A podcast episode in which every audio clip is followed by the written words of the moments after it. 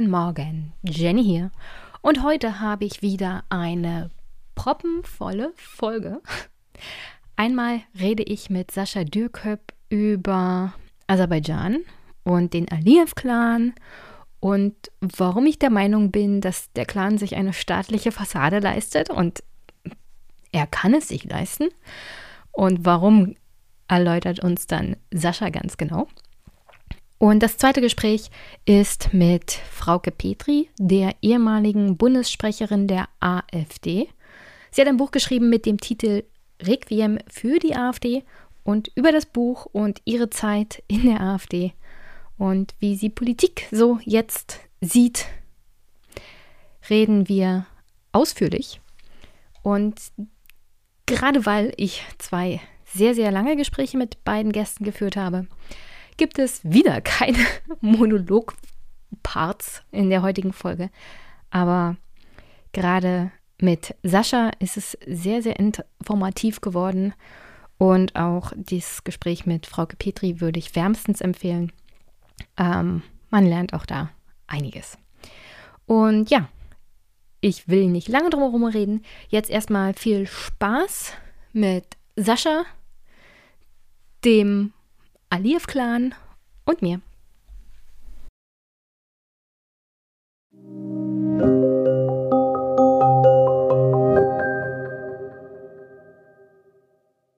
Guten Nachmittag. Ich begrüße meinen Gast und zwar den Sascha. Hallo Sascha. Hi Jenny.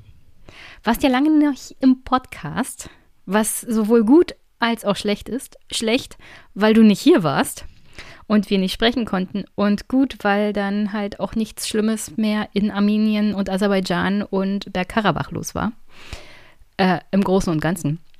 Nichts Schlimmes. Also der Krieg war ja im Großen und Ganzen erstmal Feuerpause. Aktuell gibt es aber Entwicklungen unter anderem in Armenien, die besorgniserregend sind. Beziehungsweise die deutsche Darstellung ist mal wieder suboptimal. Und ich versuche es mal ordentlich zu machen und nicht wie der Spiegel. Also am 16. November sind 15 armenische Soldaten und 12 gefangene Soldaten gemacht worden auf der Seite von, also durch Aserbaidschan auf armenischem Staatsgebiet. Und zwar in der Region Syunik. Dort sind die aserbaidschanischen Soldaten seit ungefähr Mai 2000 Mai 2021, glaube ich. Ja. Da sind sie in die Region eingedrungen und seitdem haben, hat Aserbaidschan es nicht verlassen. Es ist ganz klar armenisches Staatsgebiet. Es ist weder Bergkarabach-Gebiet noch die Pufferzonen, die im Krieg 1990 eingenommen wurden, sondern es ist ganz klar armenisches Territorium. Auf beiden Seiten sind übrigens Soldaten gestorben. Und ja, es war aber oder es ist ein eine aggressive Maßnahme Aserbaidschans gegen Armenien. Und da dachte ich, ich hole dich nochmal her, vor allem auch, weil du ja ein Experte unter anderem für den Aliyev-Clan bist und wir eine zweite Sache hatten, die zwischenzeitlich aufgeploppt ist und von internationaler Bedeutung war, und das sind die Pandora Papers. Und dazu hatte Aliyev, der ja mit seinem Clan da auch sehr berühmt auftaucht in diesen Papers, folgendes gesagt. I have been president for 18 years. I used to be an entrepreneur. I was engaged in business. My biography is also known. I myself have been a successful entrepreneur. When I was elected president, I was not a poor person. After becoming president, I stopped participating directly in business and transferred the business to my family. You will probably understand that, unlike other people in the West who leave all their legacy to cats and dogs, in Italy and Azerbaijan, we prefer family values. Und deswegen bist du heute hier, um uns mal von den Family Values der Aliyev-Familie zu erzählen. Ja, also vielleicht erst ein paar Worte zu dem Konflikt, der da jetzt wieder aufgebrochen ist. Ähm, also letztes Jahr gab es ja einen, einen, größeren Krieg um Bergkarabach. Äh, Aserbaidschan hat große Gebiete zurückerobert, weitere Gebiete ähm, wurden danach noch friedlich übergeben als Teil dieses Friedensabkommens. Ähm, und das Problem, was jetzt so ein bisschen auftaucht, ist, dass es nie eine Grenze zwischen Aserbaidschan und Armenien gab, auf die beide Seiten sich geeinigt haben. Also es gibt alte sowjetische Grenzen, auf die beruft sich ähm, Armenien. Ähm, die waren aber halt nie sonderlich relevant, weil es waren ja zwei Sowjetrepubliken. Ähm, und Aserbaidschan versucht jetzt seit Monaten, ähm, diese Grenze gewaltsam zu, ähm, ja, zu demarkieren. Ähm, das führt zum Beispiel dazu, dass sie teilweise kleine Gebiete, von denen sie behaupten, dass sie zu Aserbaidschan gehören, nach irgendwelchen noch viel älteren Karten besetzen, durch die die Hauptverkehrsadern von Armenien fließen. Ähm, und das ist natürlich ein Problem. Und der, der zweite Punkt, um den dieser Konflikt immer wieder aufflammt, ist, dass in dem Waffenstillstandsabkommen steht, dass, der, dass es einen Verkehrsweg geben soll zwischen Aserbaidschan und ähm, Nakhchivan. Das ist eine Region, die zu Aserbaidschan gehört, die aber auf der anderen Seite von Armenien quasi liegt. Also in der Mitte ist Armenien. Also Armenien trennt diese zwei aserbaidschanischen Gebiete sozusagen. Genau. Und in dem Waffenstillstandsabkommen ist davon die Rede, dass es einen Korridor oder dass es nein, dass es keinen Korridor geben sollte, sondern dass es eine Straße gibt, die Armenier bewachen sollen, über die Aserbaidschaner von Nakhchivan nach Rest-Aserbaidschan reisen können und umgekehrt, sowohl Waren als auch Personen. Ähm, Aliyev legt das seitdem so aus, dass es einen Korridor gibt, den aserbaidschanische Soldaten kontrollieren. Und das ist eben genau durch diese Region äh, Sionik. Und er hat mehrfach angekündigt, dass er zur Not mit Gewalt einen solchen Korridor durchsetzen wird, ähm, was unter anderem bedeutet, dass armenisches Staatsgebiet halt in zwei geteilt wird, wenn es da einen Korridor durchgibt, der von aserbaidschanischem Militär kontrolliert wird. Ähm, und es ist ziemlich wahrscheinlich, dass das die Motivation war für den letzten Vorstoß vor zwei Tagen, ähm, wo es wirklich eine Großoffensive auch mit, mit Artillerie und mit Panzern und äh, vollem Gerät gab in armenisches Staatsgebiet, genau an der engsten Stelle zwischen äh, Aserbaidschan und Nakhchivan. Deswegen liegt die Vermutung nahe, dass das quasi ein Schritt war, diesen Korridor irgendwie zu erobern. Ich kann mir auch vorstellen, dass die armenischen Bürgerinnen und Bürger davon nicht sehr angetan sind, mit dem Gedanken vielleicht zu spielen, dass Aserbaidschan dort einen Korridor bekommt, der von aserbaidschanischen Soldaten dann bewacht wird, wo wir ja schon während des jetzt neuesten Bergkarabach-Krieges Videos gesehen haben, wie aserbaidschanische, vermut, vermeintliche aserbaidschanische Soldaten ähm, Menschen bei lebendigem Leib den Kopf abgeschnitten haben. Das ist auch tatsächlich ein, ein Konflikt, der nicht zu Ende gegangen ist. Ähm, also ich habe Freunde im Bergkarabach, die regelmäßig zwischen Armenien und Bergkarabach pendeln. Das geht via eines Korridors, den russische Soldaten sichern, ähm, aber auch aserbaidschanische. Also da stehen gemeinsam russische, aserbaidschanische und armenische Soldaten und sichern diesen Korridor ab. Ähm, und was die beschreiben, ist, dass eigentlich auf jeder Fahrt sie von den Aserbaidschanern ähm, beleidigt werden, immer wieder ihnen gesagt wird, äh, euch werden wir auch noch den Kopf abschlagen. Also es einfach sehr, sehr viel ja, Psychoterror gibt. Ähm, hm. Und also ein, ein, guter Freund von mir aus Bergkarabach sagte so schön, ich lebe nicht mehr in Bergkarabach, ich lebe jetzt in einer von Russland besetzten Zone. Ähm, weil er voll darauf vertrauen muss, dass Russland sie irgendwie schützt. Und ja, ich wollte gerade sagen, also da muss man ja schon fast froh sein, dass Russland da ist. Genau. Und das ist, kein, oh, das ist keine gute Variante, um ehrlich zu sein. Also ich will das nicht entschuldigen, auf gar keinen Fall. Aber die russischen Soldaten sorgen dafür, dass es nicht noch zu Gräueltaten praktisch kommt und Vertreibung. Genau, also das, das sagt auch er. Er ist absolut nicht glücklich, äh, plötzlich in Russland zu leben, aber es fühlt sich so an. Ja, das ist keine, das ist auf keinen Fall eine schöne Situation. Aber kommen wir mal zurück zu Aliyev genau. und den Pandora Papers. Da haben wir vielleicht was zu lachen oder vielleicht auch ein bisschen was zu weinen. Kommt darauf an, aus welcher Variante man das sieht und welcher Sicht.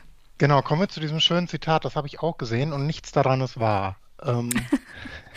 Welches Zitat? Dass der Aliyev-Clan Family Values hat, also Familien.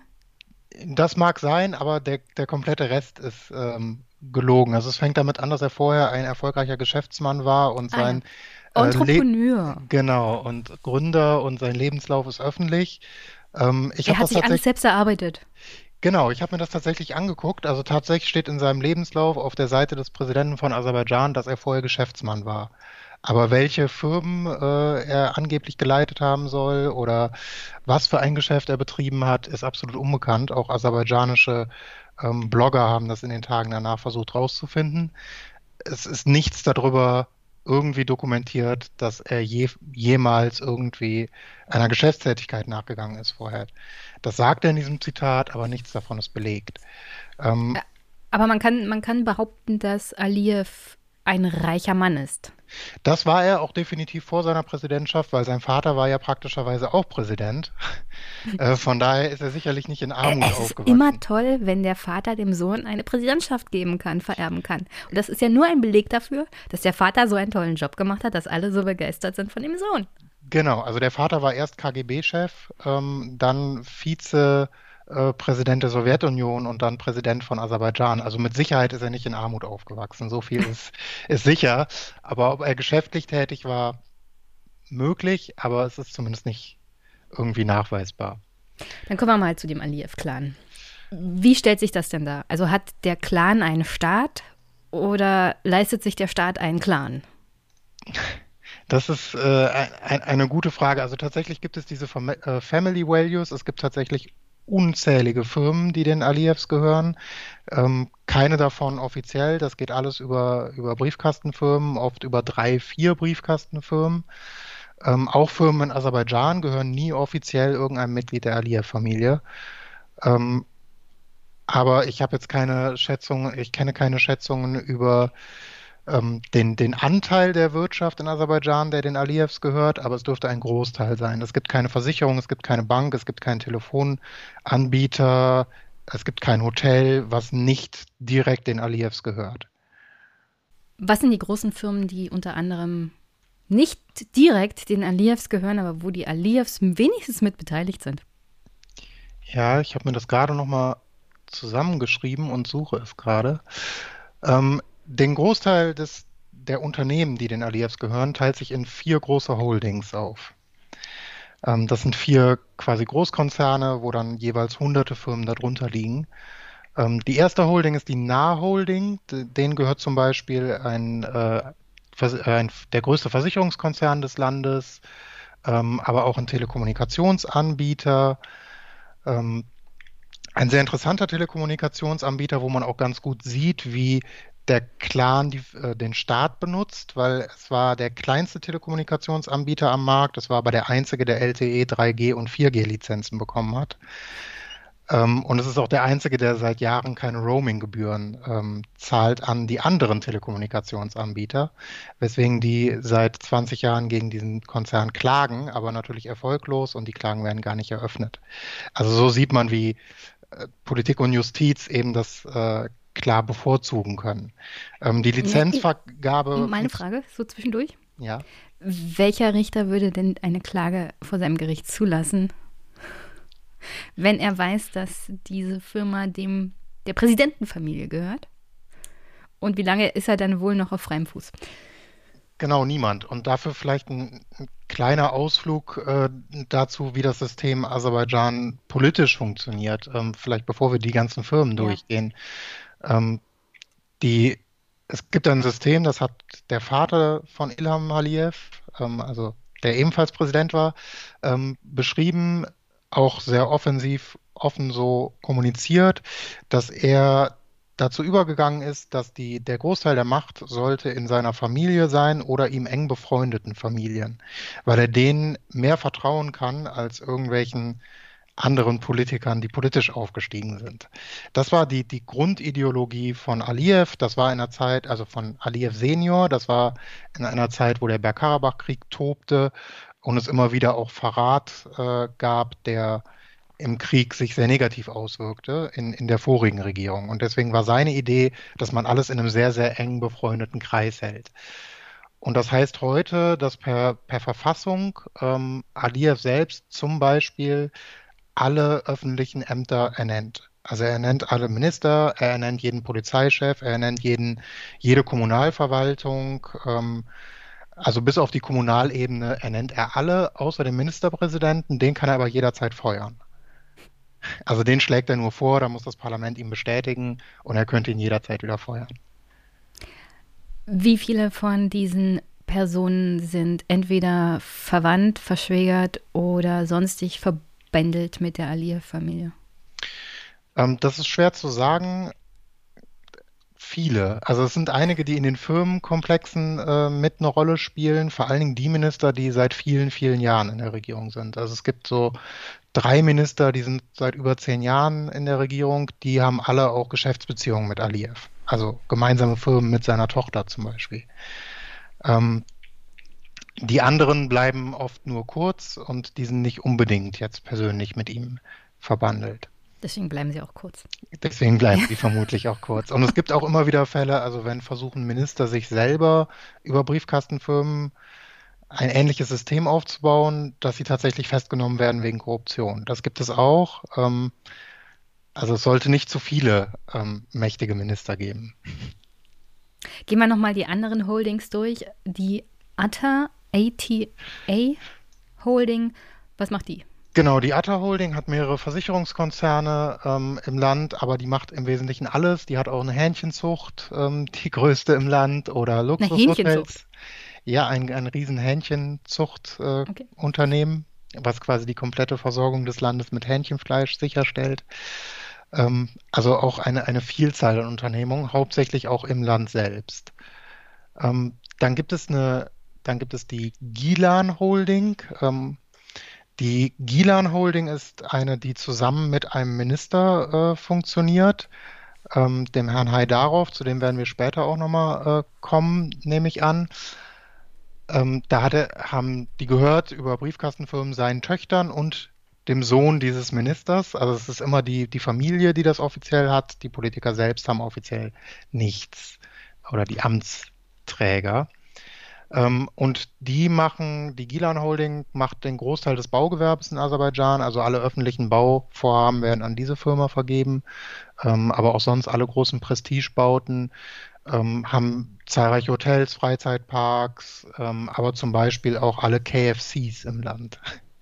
Also ja, da kommt das wieder zum Tragen mit dem Hühnchen. Genau, auch ein sehr vielseitiges Business. Der KFC kann dann billig einkaufen, kann ich mir vorstellen. Genau. Welche Rolle übernehmen denn die Kinder von Aliyev in diesen Firmen? Also haben sie eine aktive Rolle oder sind sie eher nur auf dem Papier? Und dann hat Aliyev ja, glaube ich, zwei Töchter und einen jüngeren Sohn. Können die Töchter irgendwelche politischen Rollen einnehmen? Ähm, möglich. Derzeit haben sie keine politischen Rollen in. Äh, die, die Töchter Leila und Asu haben einen Großteil dieser Holdings übernommen, als sie so 16, 17 waren. Ähm, über Briefkastenfirmen.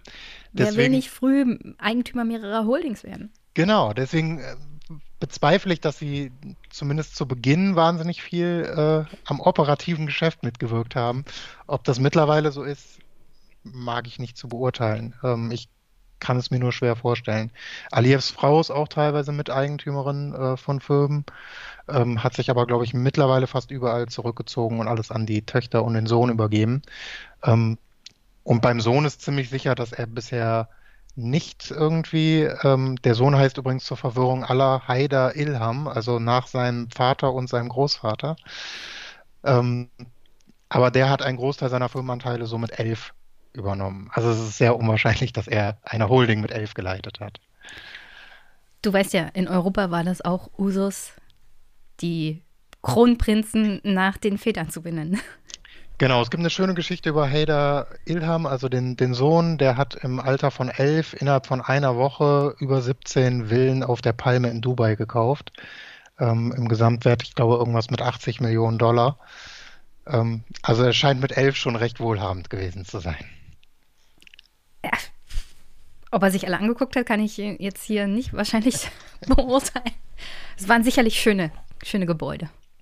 Wozu? Also meine, meine wirklich ernsthafte Frage ist ja, diese ganzen Holdings und Unternehmungen und im Prinzip gehört dem Aliyev-Clan ja unternehmerisch das ganze Land. Wozu hatten sie es nötig, eine, einen enormen Geldwäscheapparat zu betreiben? Ich meine, niemand in Aserbaidschan wird sie jemals verfolgen oder gerichtlich verurteilen oder was auch immer. Wozu dieser Geldwäscheapparat, der in Europa dann stark aktiv war? Ja, ich würde gerne kurz noch auf die letzte Holding eingehen, weil die hat eine besondere Rolle. Das ist die Pascha Holding. Äh, die Pascha Holding heißt so, weil sie von einem Herrn Arif Paschajew gegründet wurde. Das ist äh, der Vater von Aliyevs Frau. Ähm, Aliyevs Frau wird oft ein bisschen unterschätzt, weil sie ist mittlerweile Vizepräsidentin, nachdem Aliyev die Verfassung geändert hat und es eine Vizepräsidentin jetzt gibt. Vorher gab es diese Rolle nicht. Ähm, und er hat sie dann ernannt, also sie ist auch nicht gewählt, aber sie ist jetzt Vizepräsidentin. Aber sie wird oft so ein bisschen belächelt. Ähm, sie kommt aber tatsächlich auch aus einer sehr, sehr wohlhabenden und auch mächtigen Familie, eben diese Paschajews. Und die Pascha Holding war einst die größte Holding im Land. Ähm, und mittlerweile ist die eben auch komplett in den Besitz der Aliyevs übergegangen. Ähm, erst an die Frau und dann mittlerweile an die Kinder. Jede, jede Frau kriegt eine ordentliche Mitgift. Genau, so kann man das sehen. Und ähm, die hat nicht nur sehr, sehr viele Investments in Aserbaidschan, ähm, vor allen Dingen die ganzen internationalen Ketten, also Four Seasons, Marriott, die großen internationalen Hotelketten gehören denen. Ähm, in Aserbaidschan, also die Hotels in Aserbaidschan, nicht, nicht die komplette Kette. das ist ja noch. Aber zum Beispiel auch Luxushotels im, im Ausland. Ähm, das größte Luxushotel in Europa und das, das wertvollste steht in Montenegro. Das gehört auch der Pascha Holding zum Beispiel. Dann vielleicht nochmal eine andere Frage, bevor wir zu dem Geldwäscheapparat übergehen. Warum lässt eigentlich Europa, die EU, diese Machenschaften unter anderem von Aserbaidschan in der EU zu?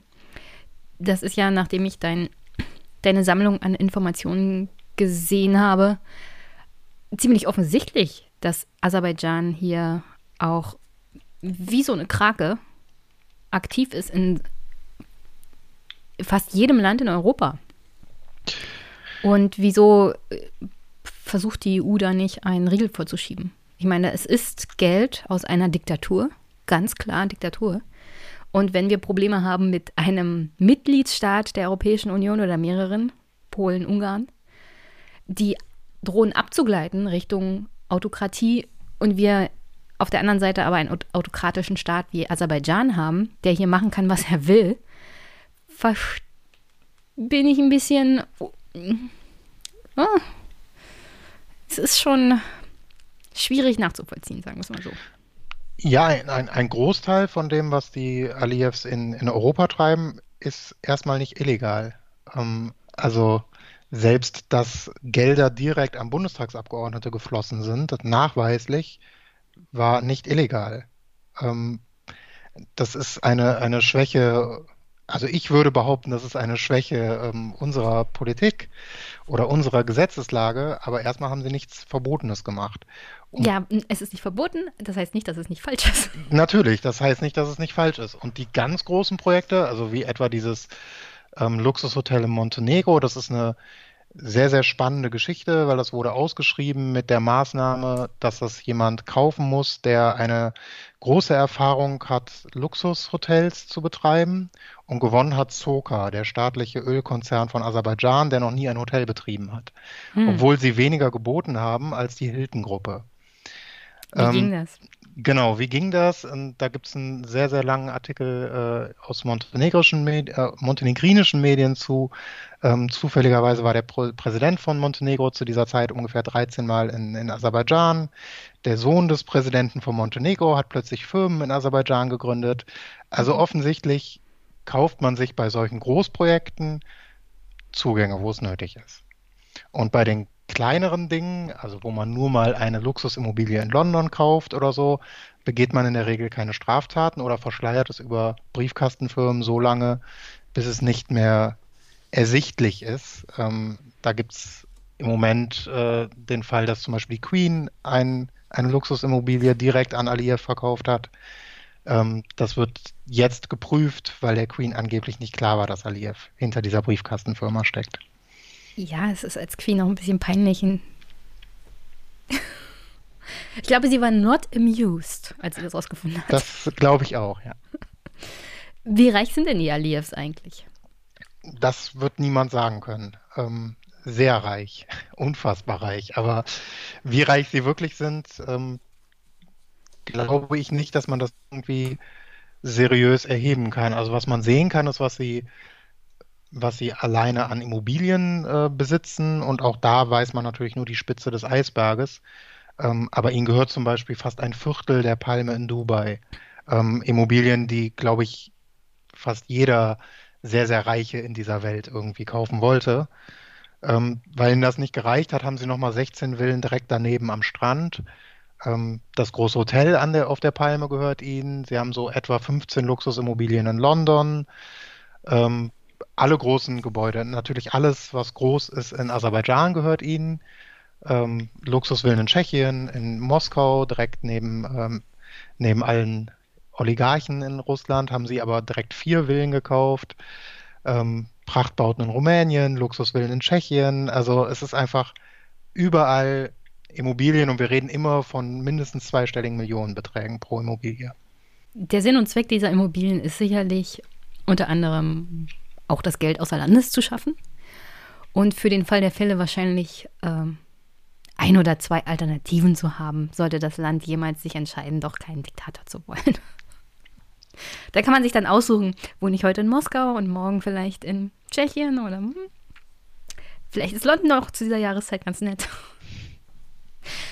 Aber jetzt kommen wir mal zu der Geldwäscheaktion.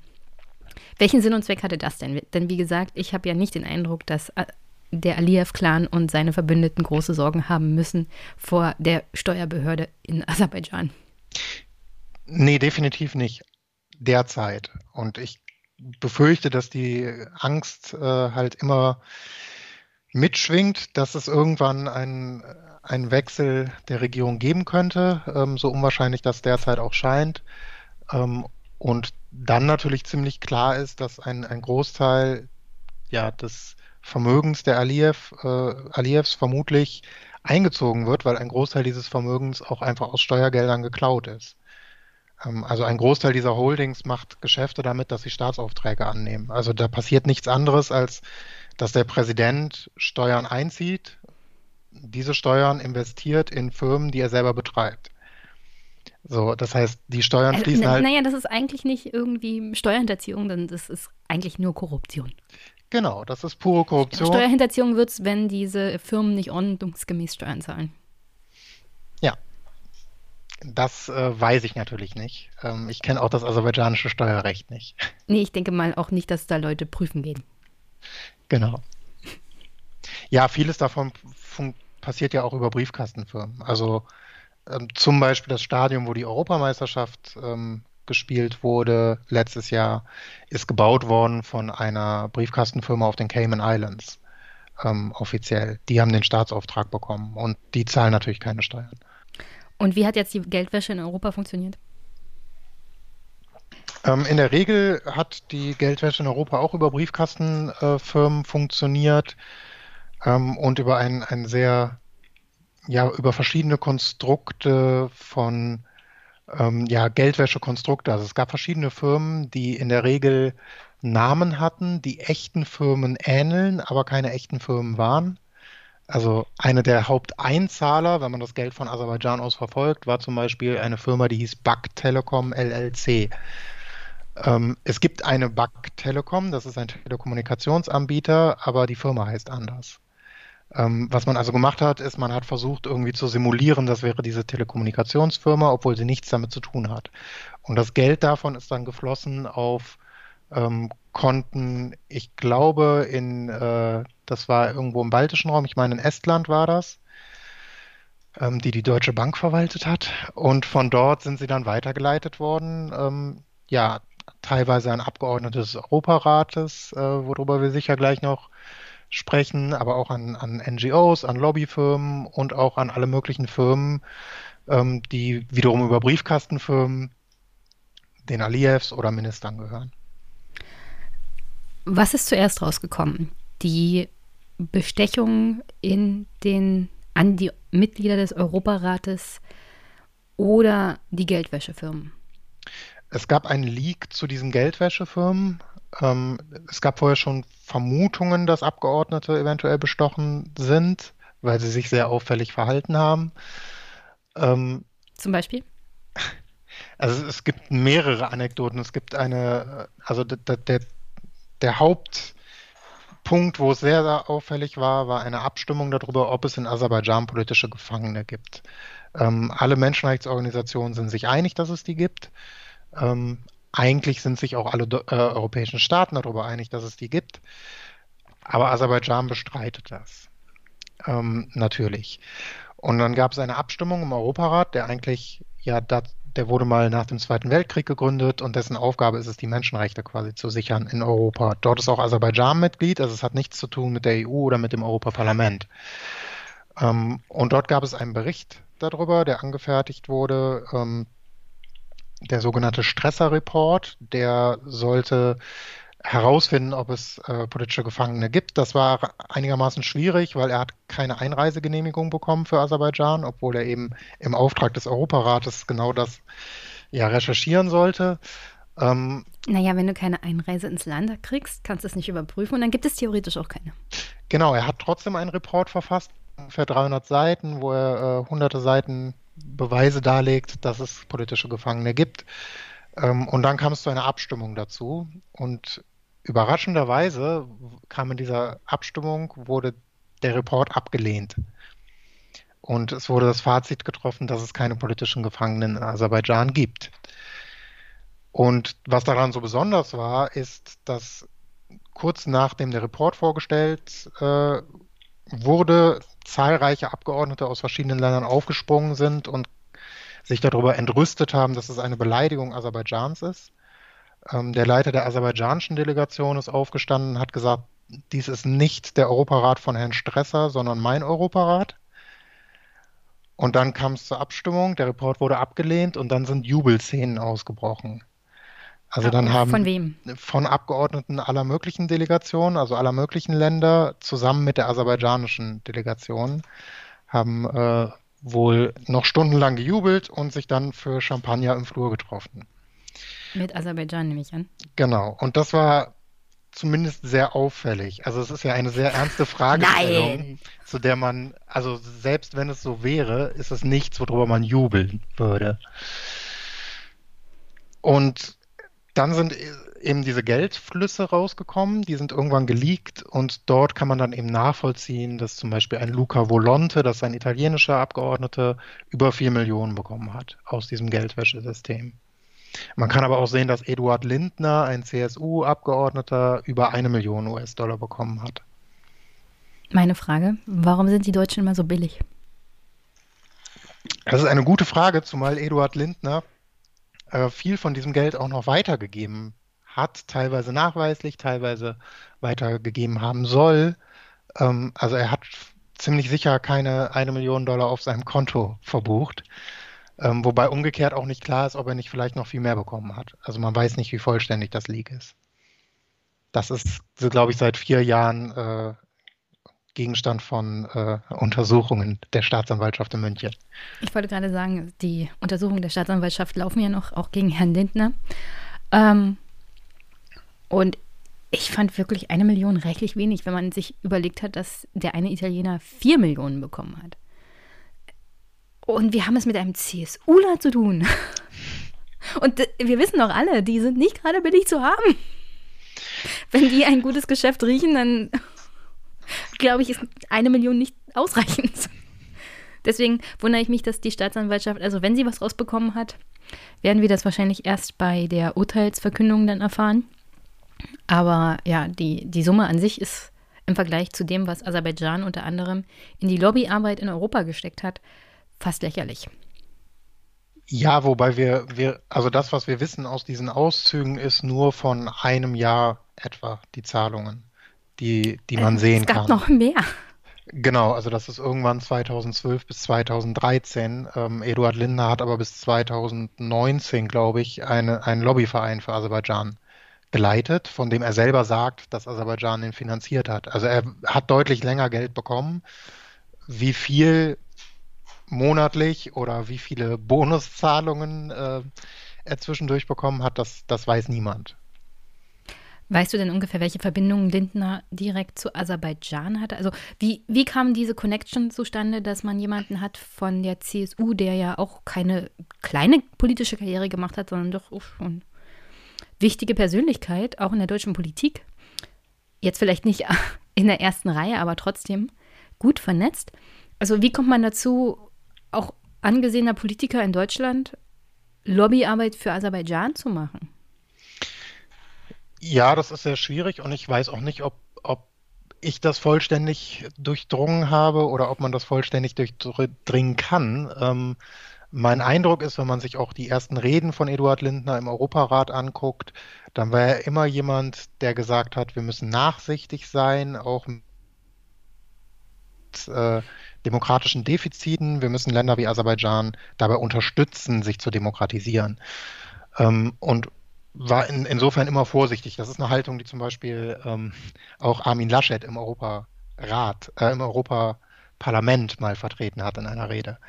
Ähm, Grundsätzlich ist, eine, ist, es ja nicht falsch. Also genau, man, also, kann, man kann durchaus mit dieser Art und Weise an Außenpolitik herangehen. Aber dann darf man natürlich nicht Lobbyarbeit machen und versteckte Gelder zufließen lassen, die Abstimmungen beeinflussen. Das ist nämlich genau der falsche Weg. Genau, aber so startete quasi, also ich glaube, das war seine politische Überzeugung. Das war jetzt noch nicht gekauft. Das war sein, seine Ursprungshaltung. Ähm, da muss man dazu sagen, dass zu dieser Zeit der jetzige Präsident von Aserbaidschan, Ilham Aliyev, war der Leiter der Europaratsdelegation von Aserbaidschan. Ähm, also er kannte Eduard Lindner schon viele Jahre bevor er Präsident wurde ähm, okay. aus dem Europarat. Ähm, und vermutlich aufgrund dieser politischen Grundhaltung, dass er weniger kritisch war, ist man sich da vielleicht schon mal begegnet, ähm, um es vorsichtig auszudrücken. Ähm, und dann ist Eduard Lindner nach und nach immer weiter da reingesunken. Also er ist irgendwann dann Wahlbeobachter geworden, gekaufter privater Wahlbeobachter außerhalb von offiziellen Delegationen ähm, in, in Aserbaidschan. Er war zwischenzeitlich bis zu 10, 12 Mal im Jahr in Aserbaidschan ähm, auch als er noch im Europarat saß ähm, und ist einfach dem Land sehr, sehr nahe gerückt. Und es gibt immer wieder Beschreibungen, dass es dort auch gewisse Abhängigkeiten gibt, die, äh, die man versucht aufzubauen. Also es gibt mehrere Europaratsabgeordnete, die davon berichten, dass wenn sie auf offiziellen Missionen in Aserbaidschan waren, dass ähm, wenn sie ins Hotelzimmer gegangen sind, dort eine Kette lag. Zum Beispiel, es hat eine, eine Schweizerin ähm, berichtet, eine Goldkette und sie dachte dann, ach, das ist aber eine nette Aufmerksamkeit und hat dann am nächsten Morgen rausbekommen, da hat man ihr gesagt, dass diese Kette über 40.000 Dollar wert ist. Und damit verbunden war dann schon hm. die Erwartung, ähm, naja, jetzt äh, solltest du aber besser auf unserer Seite stehen. Und wenn das nicht passiert, kann man halt auch immer gut benutzen, naja, aber du hast ja die Kette angenommen. Und so werden halt auch Abhängigkeiten aufgebaut. Es gab ja dann diese Untersuchung auch, was im Europa Europarat so an Beeinflussungsversuche und Erfolge von Aserbaidschan passiert sind. Frau Strenz bekam ja unter anderem zeitnah Hausverbot im Europarat. Gab es irgendwelche Konsequenzen für die Zukunft? Also, dass man zum Beispiel Delegationen mehr wechseln lässt, die nach Aserbaidschan fahren, also dass es nicht mehr so viele Möglichkeiten gibt, längerfristig Beeinflussungen zu nehmen auf Abgeordnete? Ähm, das konkret jetzt nicht, aber es gab durchaus, also der Europarat ist relativ gut damit umgegangen. Die haben sehr spät reagiert, aber dann sehr heftig. heftig. Also ähm, ich habe die Zahl jetzt nicht im Kopf. Ich meine, es waren 17 oder 18 Abgeordnete, die lebenslanges Hausverbot haben. Ähm, und es gab eine Empfehlung an die nationalen Parlamente, weil das sind ja alles Abgeordnete von nationalen Parlamenten, ähm, dass die weiter untersuchen sollen und gegen diese Abgeordneten vorgehen sollen. Ähm, viel mehr kann der Europarat selbst jetzt auch erstmal nicht machen. Und seitdem ist es auch auf jeden Fall besser geworden. Ähm, ich weiß nicht, wie genau sie ihr, ihr parlamentarisches Vorgehen geändert haben, aber auch da gab es konkrete Empfehlungen, ähm, was man machen kann. Es äh, gab auch Empfehlungen, wie die nationalen Parlamente noch mehr tun können. Ähm, da ist, ist viel passiert und es ist, glaube ich, auch ja zumindest deutlich besser geworden. Ob es weg ist, äh, ist, ist eine andere Frage. Ähm, das eigentliche Drama ist, was die nationalen Parlamente daraus gemacht haben, nämlich nichts. Also kein einziger dieser ähm, 17 oder 18 Abgeordneten ist in seinem nationalen Parlament irgendwie dafür bestraft worden. Die einzige Ausnahme ist äh, Karin Strenz. Die hat eine Strafe vom Bundestag bekommen, ist, glaube ich, die einzige Abgeordnete, die jemals eine Strafe vom Bundestag bekommen hat. Aber nicht für die Vorfälle im Europarat, sondern weil sie irgendeine Nebentätigkeit zu spät angegeben hat. Sie hat die Einnahmen, die sie durch die Lobbyfirma von Herrn Lindner erhalten hat, was auch immer sie für diese Lobbyfirma gemacht hat, keine Ahnung, aber sie hat die Einkünfte daraus nicht beim Bundestag gemeldet oder viel, viel zu spät und dafür wurde sie bestraft. Und das war tatsächlich das einzige Mal, dass der Bundestag ähm, zu dem Zeitpunkt war noch Wolfgang Schäuble, Bundestagspräsident, eine heftige Strafe ausgesprochen hat. Ich glaube, sie musste 20.000 Euro bezahlen. Es war der einzige Fall, wo zu spät angemeldete Einkünfte auch mal Konsequenzen hatten, außer ein Du-Du-Du. Und ich finde, ähm, grundsätzlich von Aserbaidschan mal fernab davon. Ich finde, wenn der Bundestag frühzeitig auch die kleinsten Vergehen gegen diese zu späten Meldungen ahnden würde, und zwar heftig, würde das aufhören. Aber das tun sie nicht. Sie sagen immer nur, ach, das kann ja passieren. Genau. Und hier also, geht es ums Prinzip. Ähm, und deswegen sollte der Bundestag bei jedem Fall der zu spät anmeldet, auch konsequent durchgreifen. Frau Merkel war letztes Jahr oder dieses Jahr, glaube ich, ähm, war unsere Bundeskanzlerin zu Gast im Europarat, genau zu diesem Thema. Ähm, wie gesagt, in den Empfehlungen vom Europarat, das ist von 2018 dieses Dokument, stehen mhm. zahlreiche Schritte, die die nationalen Parlamente ähm, unternehmen sollen. Deutschland hat nichts davon getan. Und sie wurde vom Europarat auch dazu befragt, was sie eigentlich getan hat, gegen die Aserbaidschan-Connection, ob sie irgendwie dagegen vorgegangen ist. Und sie hat gesagt, das Thema ist ja erledigt, weil die Leute wurden vom Europarat ja bestraft und die mussten sich viele unangenehme Fragen in der Öffentlichkeit stellen lassen. Das ist eine Strafe. Ja, damit ist das Thema abgegolten. Na, kein Wunder, dass man unter Angela Merkel nicht weitergekommen ist beim Thema Lobbybekämpfung. Ich meine, Frau Strenz, ähm, ich meine, sie ist äh, mittlerweile verstorben, aber sie saß bis zu ihrem Tod auch in der Fraktion der CDU. Ähm, mhm. Also sie ist, hat auch innerhalb der Partei keinerlei Konsequenzen dafür gehabt. Na, die Partei hätte dir wahrscheinlich gesagt, nee, sie wurde ja nicht mehr aufgestellt für die Bundestagswahl. Das ist ja auch eine Konsequenz. Wie bei Philipp Amthor, wo das Argument auch war, naja, er wurde ja dadurch bestraft, dass er nicht Vorsitzender seiner Partei in Mecklenburg-Vorpommern geworden ist. Genau, das ist das, was bei Axel Fischer passiert ist, einer anderen der Hauptpersonen. Ähm, der war der Leiter der deutschen Delegation im Europarat viele Jahre. Ähm, und der hat vermutlich auch Gelder von Lindner weitergeleitet bekommen. Das wird allerdings äh, immer noch gerichtlich untersucht. Also auch gegen ihn ist Anklage erhoben. Staatsanwaltschaft hat zu tun. Genau. Ähm, das ist nicht so ganz klar, aber er war auf jeden Fall auch als Lobbyist für Aserbaidschan äh, tätig, äh, wiederholt. Und der war Leiter der deutschen Delegation und sollte dann 2017, hat die CDU ihn nominiert, wieder Leiter der deutschen Delegation zu werden. Ähm, eine Woche vorher gab es innerhalb des Europarates den, den Aufruf, dass man ähm, diese komplette Aserbaidschan-Affäre aufarbeiten sollte. Und Herr Fischer hat dazu einen Brief an alle Mitglieder des Europarats geschrieben und gesagt, nee, das sollte man nicht. Man sollte lieber untersuchen, was die NGOs eigentlich hier so treiben, wieso die im Europarat unterwegs sind und die besser kontrollieren. Welche NGOs? Die zum Beispiel gucken, was mit der Aserbaidschan-Connection ist, oder was? Genau. Und das führte dazu, dass die deutsche Delegation nach der Bundestagswahl 2017 gesagt hat, dass sie das öffentlich machen werden, dass sie diese Vorgänge öffentlich machen werden und dass sie Herrn Fischer ähm, anzeigen wollen, wenn die CDU ihn nicht zurückzieht als Delegationsleiter. Und daraufhin hat die CDU ihn dann nicht mehr nominiert. Also das war seine, seine Bestrafung. Also seine Strafe war nicht mehr Leiter der Delegation zu sein, weil die anderen sich geweigert haben und mit öffentlichem Druck gedroht haben? Genau. Und auch er war bis zum Ende Mitglied der Fraktion, ähm, auch wenn er selten da war. Wie macht denn Aserbaidschan aktuell Lobbyismus? Welche Rolle spielt dabei die, wie heißt das? Ah ja, The European Azerbaijan Society. Und welche Verbindung, direkte Verbindung gibt es auch zu der Aserbaidschan Connection? Also läuft die Aserbaidschan Connection hauptsächlich darüber?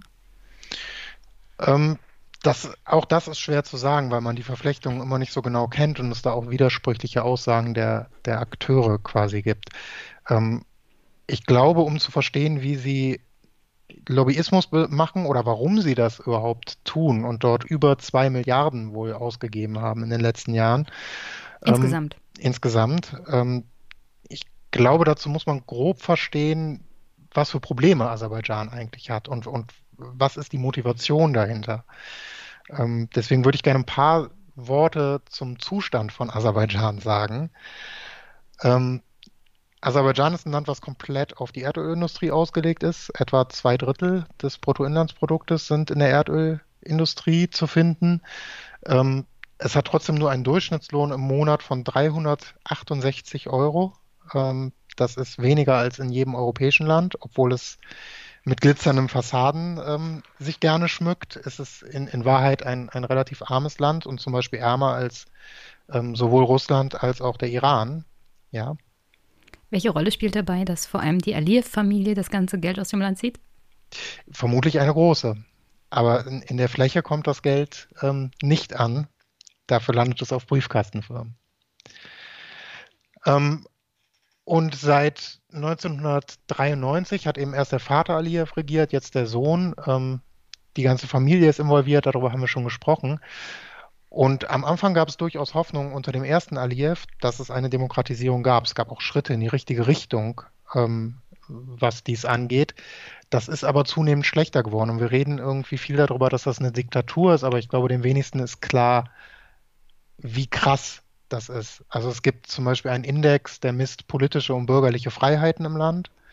Ähm, bei politischen Freiheiten ist, hat es einen Score von zwei. Zum Vergleich, Russland hat fünf, der Iran hat sechs. Ja, das ist die unmittelbare Gute Gesellschaft. Genau, also die politischen Freiheiten im Land sind auf demselben Niveau wie im Belarus oder Sudan. Ja.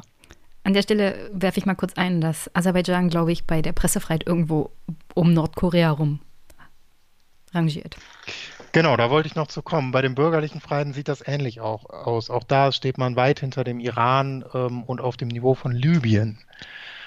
Ähm, Libyen hat bürgerliche Freiheiten, wusste ich gar nicht. Ja, so viele wie Aserbaidschan. Uh. Und so sieht das in allen Rankings auf. Also Pressefreiheit hast du gerade angesprochen, ist man irgendwie Platz 162 von 180, also ganz weit hinten. Korruptionsindex ist man ganz hinten. Und das betrifft quasi alle Freiheitsrechte, also auch Religionsfreiheit, was etwas ist, was die, die CDU-Abgeordneten der Aserbaidschan Connection immer als positives Beispiel hervorheben. Hm. Auch dort gibt es nur eine internationale Untersuchung, ähm, die sagt, dass es sehr, sehr hohe staatliche Einschränkungen gibt. Es gibt kein, Religion spielt keine Rolle in der, in der Gesellschaft, also es gibt keinen gesellschaftlichen Druck ähm, religiöser Art, aber die Regierung schränkt Religion massiv ein, die Religionsfreiheit. Die UN hat äh, mehrfach Aserbaidschan deswegen abgemahnt. Also auch die deutsche Bundesregierung sagt das in all ihren Dokumenten, dass es, ähm, dass die Religionsfreiheit stark eingeschränkt ist. Also es gibt quasi kein Freiheitsrecht, ähm, in dem Aserbaidschan ja irgendwie mit auch nur irgendeinem europäischen Land vergleichbar wäre und auch in unmittelbarer Nachbarschaft, die nun wirklich kein keine demokratischen Musterstaaten sind, weder der Iran noch Russland sind das, liegen sie noch mal weit dahinter. Und ich glaube. Und an der Stelle, Armenien hat sich ja auch erst vor einigen Jahren wirklich eher so Richtung Demokratie entwickelt. Also die ganze Region da ist ja, was demokratische Freiheiten angeht, schwer unterentwickelt.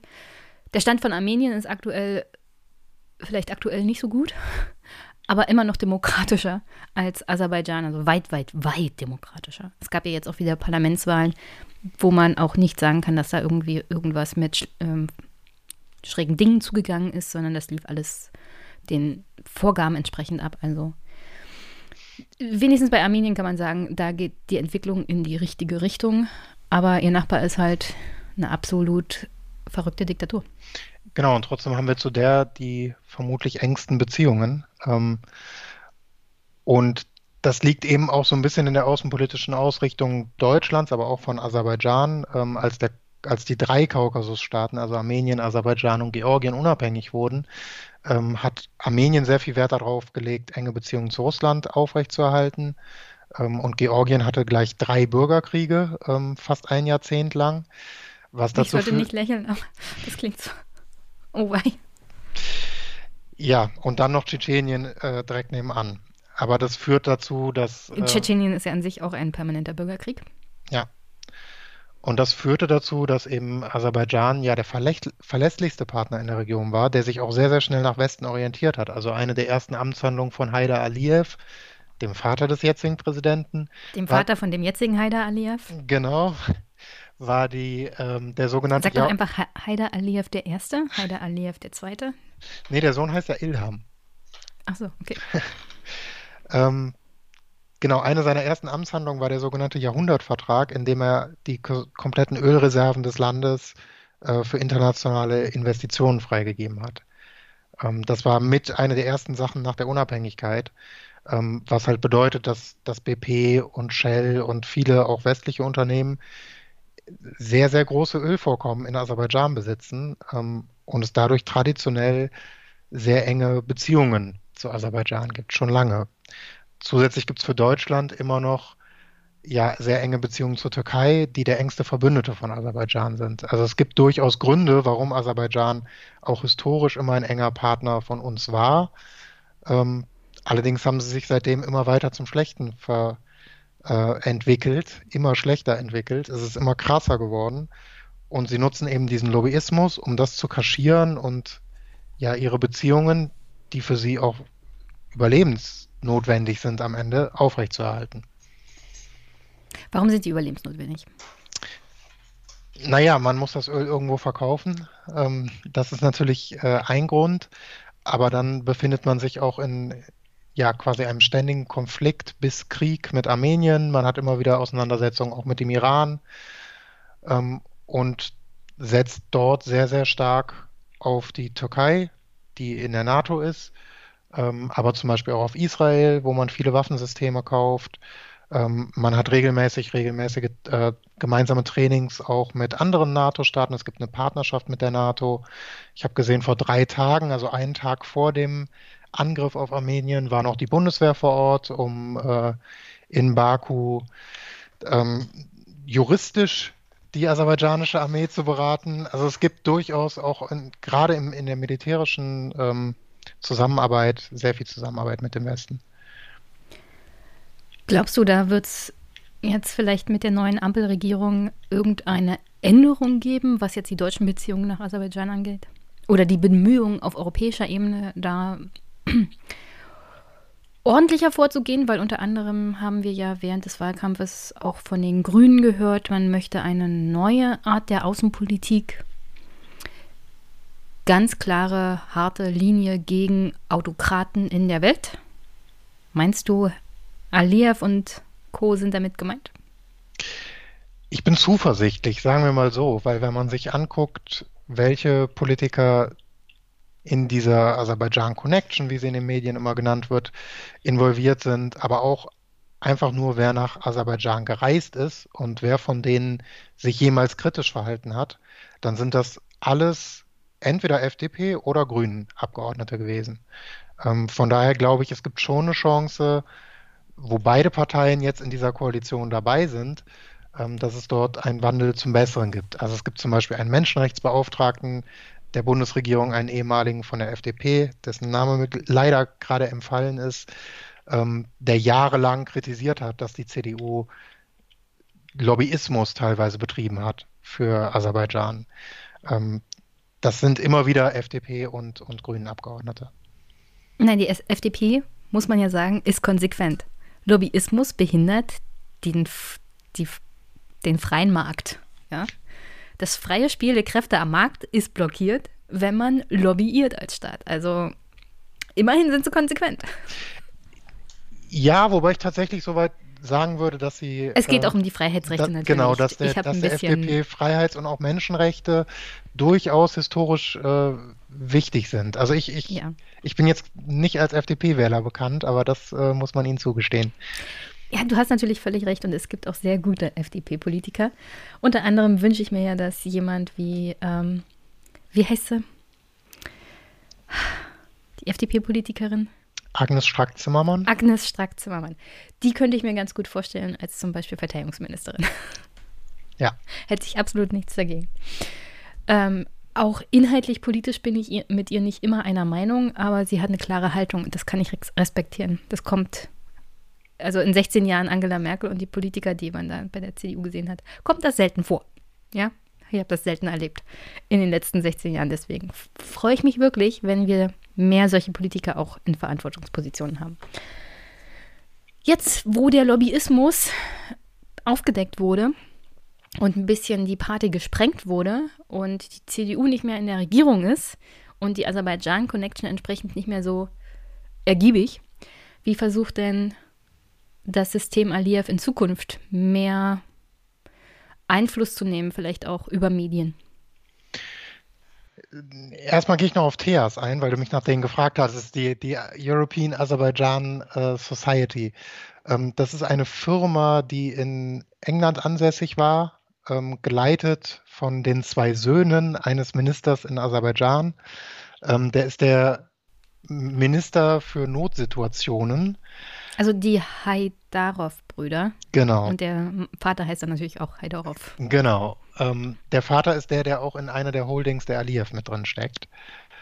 Ähm, es gibt ein CIA-Cable äh, irgendwo bei Wikileaks, wo er be bezeichnet wird als Minister for Everything Important. Ähm, das, das heißt? Ist, dass er einer der mächtigsten Minister des Landes ist und ähm, ganz viele Unternehmen mit Aliyev zusammen hat. Und alle wichtigen Aufgaben eigentlich ihm anvertraut werden. Ähm, obwohl er eigentlich für Emergency Situations nur ist. Was auch immer eine Notsituation ist. Genau. Und ja, dem seine beiden Söhne haben auf jeden Fall diese, diese Firma, die Azerbaijan Society, European Azerbaijan Society gegründet. Und deren Hauptziel war es, äh, Werbung für den Bergkarabach-Konflikt zu machen. Also das war ihr eines Thema, was sie ganz massiv mit, mit vielen, vielen Millionen Finanzmitteln ähm, versucht haben zu platzieren in Westeuropa hauptsächlich, also hauptsächlich in der Europäischen Union. Ähm, und dazu tausende Events organisiert haben. Ähm, es gab nachher Organisationen in jedem einzelnen Land, auch in Deutschland gab es eine Firma, die eben immer wieder auf dieses Thema aufmerksam gemacht haben. Was meinst du mit Werbung gemacht? Ähm, die Aserbaidschan, also in aserbaidschanischen Medien heißt es dazu immer, man will die Wahrheiten über den Karabach-Konflikt verbreiten. Mhm. Ähm, heißt, man will die aserbaidschanische Sicht dieses Konfliktes darstellen, man will auf ähm, die Binnenflüchtlinge, die es äh, aus dieser Region nach Aserbaidschan gab, aufmerksam machen, die es natürlich gab. Aber man will daraus ableiten auch immer, dass Europa sich stärker einsetzen muss, um diesen Konflikt im Sinne von Aserbaidschan zu lösen. Mhm. Das war das Ziel dieser Organisation und das haben sie sehr, sehr erfolgreich ähm, ja, verfolgt und sehr, sehr glamouröse Events auch in, in Berlin dann irgendwie geschmissen. Ähm, daher kommt auch dieser Begriff der Kaviar-Diplomatie. Also das waren äh, wenn man Kaviar? sich, es gab Kaviar und wenn man sich die Events anguckt, ist das immer irgendwie in den, in den teuersten Locations, die man in Berlin so mieten kann. Ähm, und da waren auch alle zu Gast, also egal ob irgendwie die halbe Besetzung des Dschungelcamps, äh, die da zu Gast war, ähm, also irgendwelche B- und C-Promis ähm, oder eben Abgeordnete. Viele, glaube ich, aus Versehen. Ähm, also ein Cem Özdemir war zum Beispiel einmal da. Ich äh, glaube nicht, dass, also er war nicht nochmal da. Ähm, Gut zu wissen. genau, ich würde ihm jetzt auch nicht anlasten, dass er da war, weil er irgendwie lobbyiert wurde. Ähm, ne, aber viele, wer weiß, was Aserbaidschan in die Einladung geschrieben hat. Genau. Das klang wahrscheinlich sehr nett. Genau, aber viele und kamen. dann stand da, es gibt Kaviar und Champagner. Genau, und viele kamen dann immer und immer wieder und wurden dann irgendwann zu Rednern. Ähm, ja, und so hat man das quasi langsam aufgebaut. Und die zweite Säule neben Events, ähm, und da gab es, also es gab Modenschauen, es gab äh, einfach, dass man eine Disco gemietet hat, es gab Jazz-Events, also es war die volle Bandbreite, wo es dann immer Reden zu Bergkarabach gab am, am Rande der Veranstaltung. Ja. Ich frage mich an der Stelle immer, wie viel Freizeit hat eigentlich ein Abgeordneter? Jeden Abgeordneten, den ich gesprochen habe, okay, das waren jetzt meistens nicht CDUler, aber jeder Abgeordnete, jede Abgeordnete, mit der ich gesprochen habe, haben mir erzählt, wie furchtbar viel Arbeit darin steckt, auch Abgeordneter zu sein. Und niemals kam da das Wort Party vor. Und das scheint mir eher so eine Art Party-Events zu sein. Diese Abgeordneten, die da waren, haben wahrscheinlich zu viel Freizeit und dann sind sie keine guten Abgeordneten.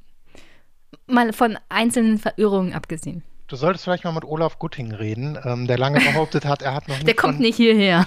Er hat lange behauptet, er kennt die, die äh, TEAS, wie diese Organisation heißt, nicht. Ähm, bis dann vielleicht kannst du Olaf Gutting nochmal den Hörerinnen und Hörern vorstellen. Der hat eine ganz formidable Sichtweise auf den Bergkarabach-Krieg auch gehabt. Genau, Olaf äh, Gutting ist ein, ein CDU-Abgeordneter, auch nach wie vor, ähm, dem man anlastet, in dieser Aserbaidschan-Connection äh, mit involviert gewesen zu sein. Es gibt jetzt keinen Nachweis, dass er Geld bekommen hat und er war auch nie in Aserbaidschan.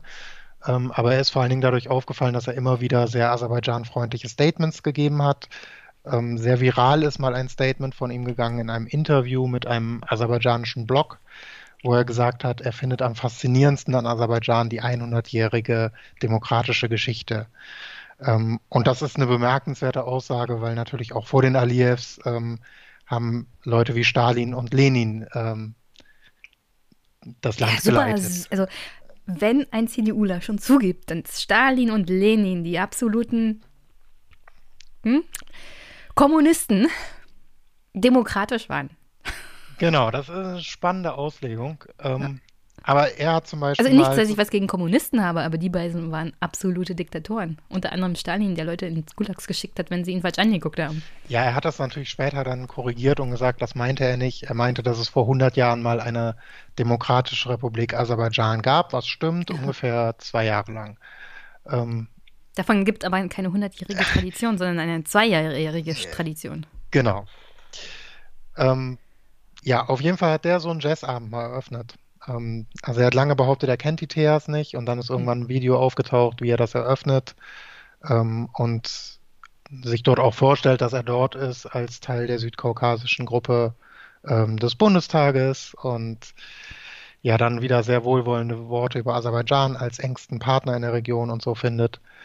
Ähm, und da, da sieht man ganz schön eben, also das, der Event heißt auch, glaube ich, Jazz and Politics.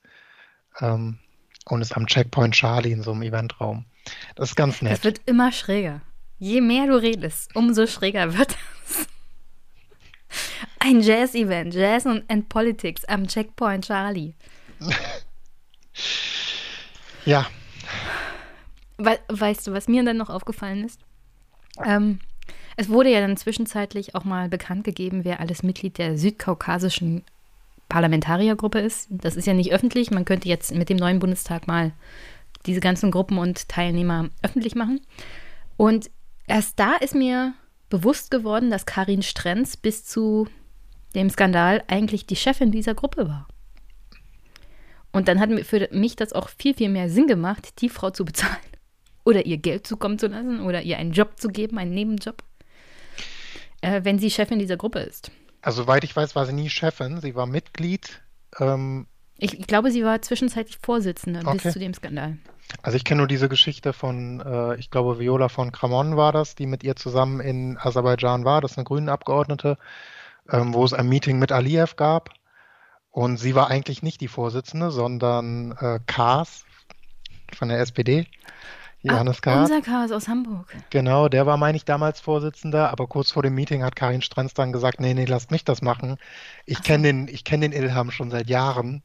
Ähm, lasst mich mal alles übernehmen und keiner von euch sagt was, überlasst mir das Reden. Und sagt bloß nichts Kritisches. ähm, Sonst dürft ihr das Land nicht verlassen. Entschuldigung, es war Tabea Rössner. Es war Tabea Rössner von den Grünen, die diese Geschichte erzählt. Ja, stimmt, ja, stimmt. Die war hier. Nee, dann habe ich das falsch verstanden so wie sie mir das, also Frau Rössner das erzählt hatte, wirkte das so, als wäre Karin Strenz die Leiterin sozusagen gewesen. War sie offiziell nicht, aber es ist auch ähm, vermutlich eher andersrum. Also vermutlich ist eine Frau Strenz eher lobbyiert worden und hat sich dann für diese Gruppe gemeldet. Also das funktioniert ja so, dass jetzt, wenn der Bundestag sich konstituiert, dann darf jeder Abgeordnete, ich glaube, für zwei Gruppen sich melden und die meisten von denen, die jetzt nicht irgendwie USA oder Frankreich sind, sind jetzt nicht überlaufen. Also die Südkaukasus-Gruppe hatte lange auch weniger Mitglieder, als sie haben könnte. Und viele Fraktionen finden gar keinen äh, für diese Gruppe, weil es einfach niemanden gibt, der sich fachpolitisch irgendwie für die Region interessiert oder damit auskennt oder da rein möchte. Ähm, also es ist jetzt nicht so wahnsinnig schwer, da reinzukommen. Und wenn man da rein will, kommt man da rein. An der Stelle, Sascha Dürkop ist, glaube ich, in einer Partei. Die Partei kann ihn jederzeit aufstellen. Und dann kann er mal fachpolitisch in dieser Gruppe aufmischen. Ich äh, bin SPD-Mitglied, ja. Die haben mich bisher Ich war mir jetzt nicht ganz sicher, welche Partei. Ich wollte es nicht sagen. Also wenn die SPD mal einen Experten zum Thema Südkaukasus in diese Südkaukasus-Gruppe auch mal schicken möchte, sollen sie sich bei dir melden. In vier Jahren ist ja wieder Bundestagswahl. Es wäre vielleicht besser als Johannes Kahrs, ja. Ja, also wenn die SPD so jemanden da reinsteckt, dann sollten sie sich schämen und dich schon gestern aufgestellt haben. Die TEAS, ist die noch aktiv? Das ist äh, wieder schwer zu sagen. Also die Firma, äh, sie haben, glaube ich, acht GmbHs oder so in Deutschland gehabt, ähm, worüber das Ganze ja, abgewickelt wurde. Ähm, die Firmen gibt es alle noch. Der Großteil davon hat sich irgendwie umbenannt, aber es, es, gibt sie noch und sie haben auch nach wie vor dieselben Geschäftsführer. Also die ähm, mit demselben Personal laufen sie weiter, aber sie sind in der Form nicht mehr aktiv. Was muss ein neuer Bundestagsabgeordneter beachten? wenn er sicher gehen will, dass die Einladung nicht von solchen Gruppen kommt äh, für irgendeine Modenschau oder einen Jazzabend mit Politik? Ich glaube, das ist wahnsinnig schwierig. Also ich habe eben Cem Özdemir erwähnt, weil ich glaube, er ist wirklich frei von jedem Verdacht für Aserbaidschan zu lobbyieren. Er hat da immer sehr stimmt. deutliche okay. Worte gefunden. Ähm, trotzdem war er halt einmal auf so einem Event. Ähm, ich glaube, dass das kann zur Not äh, passieren. Ähm, ich denke, es, es, also ich fände es am besten, wenn man dann danach offen damit umgeht. Also auch ein Cem Özdemir, weiß ich nicht, ob er das jetzt getan hat, das ist viele, viele Jahre her, ähm, aber kann natürlich danach offen sagen, ich war hier auf einem Event, wo es irgendwie hieß, die aserbaidschanische Minderheit lädt mich ein und natürlich rede ich irgendwie gerne mit äh, einer aserbaidschanischen Diaspora, aber das war ein echt schräger Propaganda-Event und dann bin ich gegangen. So, also da spricht ja nichts dagegen, das auch offen anzusprechen. Ähm, was ich immer schwierig finde, also das zweite Standbein der TEAS war immer, dass man Statements eingeholt hat ähm, von Bundestagsabgeordneten. Also hat, man hat immer irgendeinen aserbaidschanischen Talking Point genommen. Zum Beispiel, wenn bei einem Aufflammen der Gefechte, was es immer mal wieder gab, ein, ein Zivilist gestorben ist. Ist zum Beispiel ein, ein Mädchen gestorben in Aserbaidschan, ein Zwölfjähriges. Hat man Bundestagsabgeordneten einen, einen vorgeschriebenen Text geschickt, wo drin stand, dieser Konflikt muss jetzt dringend äh, zugunsten Aserbaidschans gelöst werden, mehr oder weniger. Und wir, es ist ganz furchtbar, was mit diesem Mädchen passiert ist. Und das ist, glaube ich, sehr schwierig, weil man natürlich versucht, es, äh, es ist ganz furchtbar, was mit diesem Mädchen passiert ist. Und das lässt sich auch objektiv nachrecherchieren, dass dieses Mädchen gestorben ist. Ähm, das ist, glaube ich, ganz schwer, wenn man jetzt nicht fachpolitisch in der Region irgendwie Expertise hat, ähm, zu vermeiden, da mal eben zu antworten auf so eine E-Mail. Zeigt aber auch die Perversität von diesem Lobbyverein und dem ganzen Staat. Also den Tod eines unschuldigen Kindes auszunutzen, um politisch irgendwie Kapital daraus zu schlagen. Genau, und oft sind diese Statements auch gar nicht so drastisch formuliert, aber was dann nachher in der aserbaidschanischen Presse auftaucht, ist dann Überschrift, Bundestagsabgeordneter unterstützt die Position Aserbaidschans im hm. Konflikt. Das ist die, die Headline und der Text ist dann entsprechend, wo dann irgendwie ein Satz nur zu dem zwölfjährigen Mädchen zitiert wird. Der Rest ist einfach, ja, der, der unterstützt uns auf voller Linie. Ob das stimmt, vermutlich nicht, weil Nachrichten in Aserbaidschan natürlich auch nicht verlässlich sind. Ja, und diese Nachrichten erreichen ja den Bundestagsabgeordneten im Zweifel auch nicht wieder. Genau.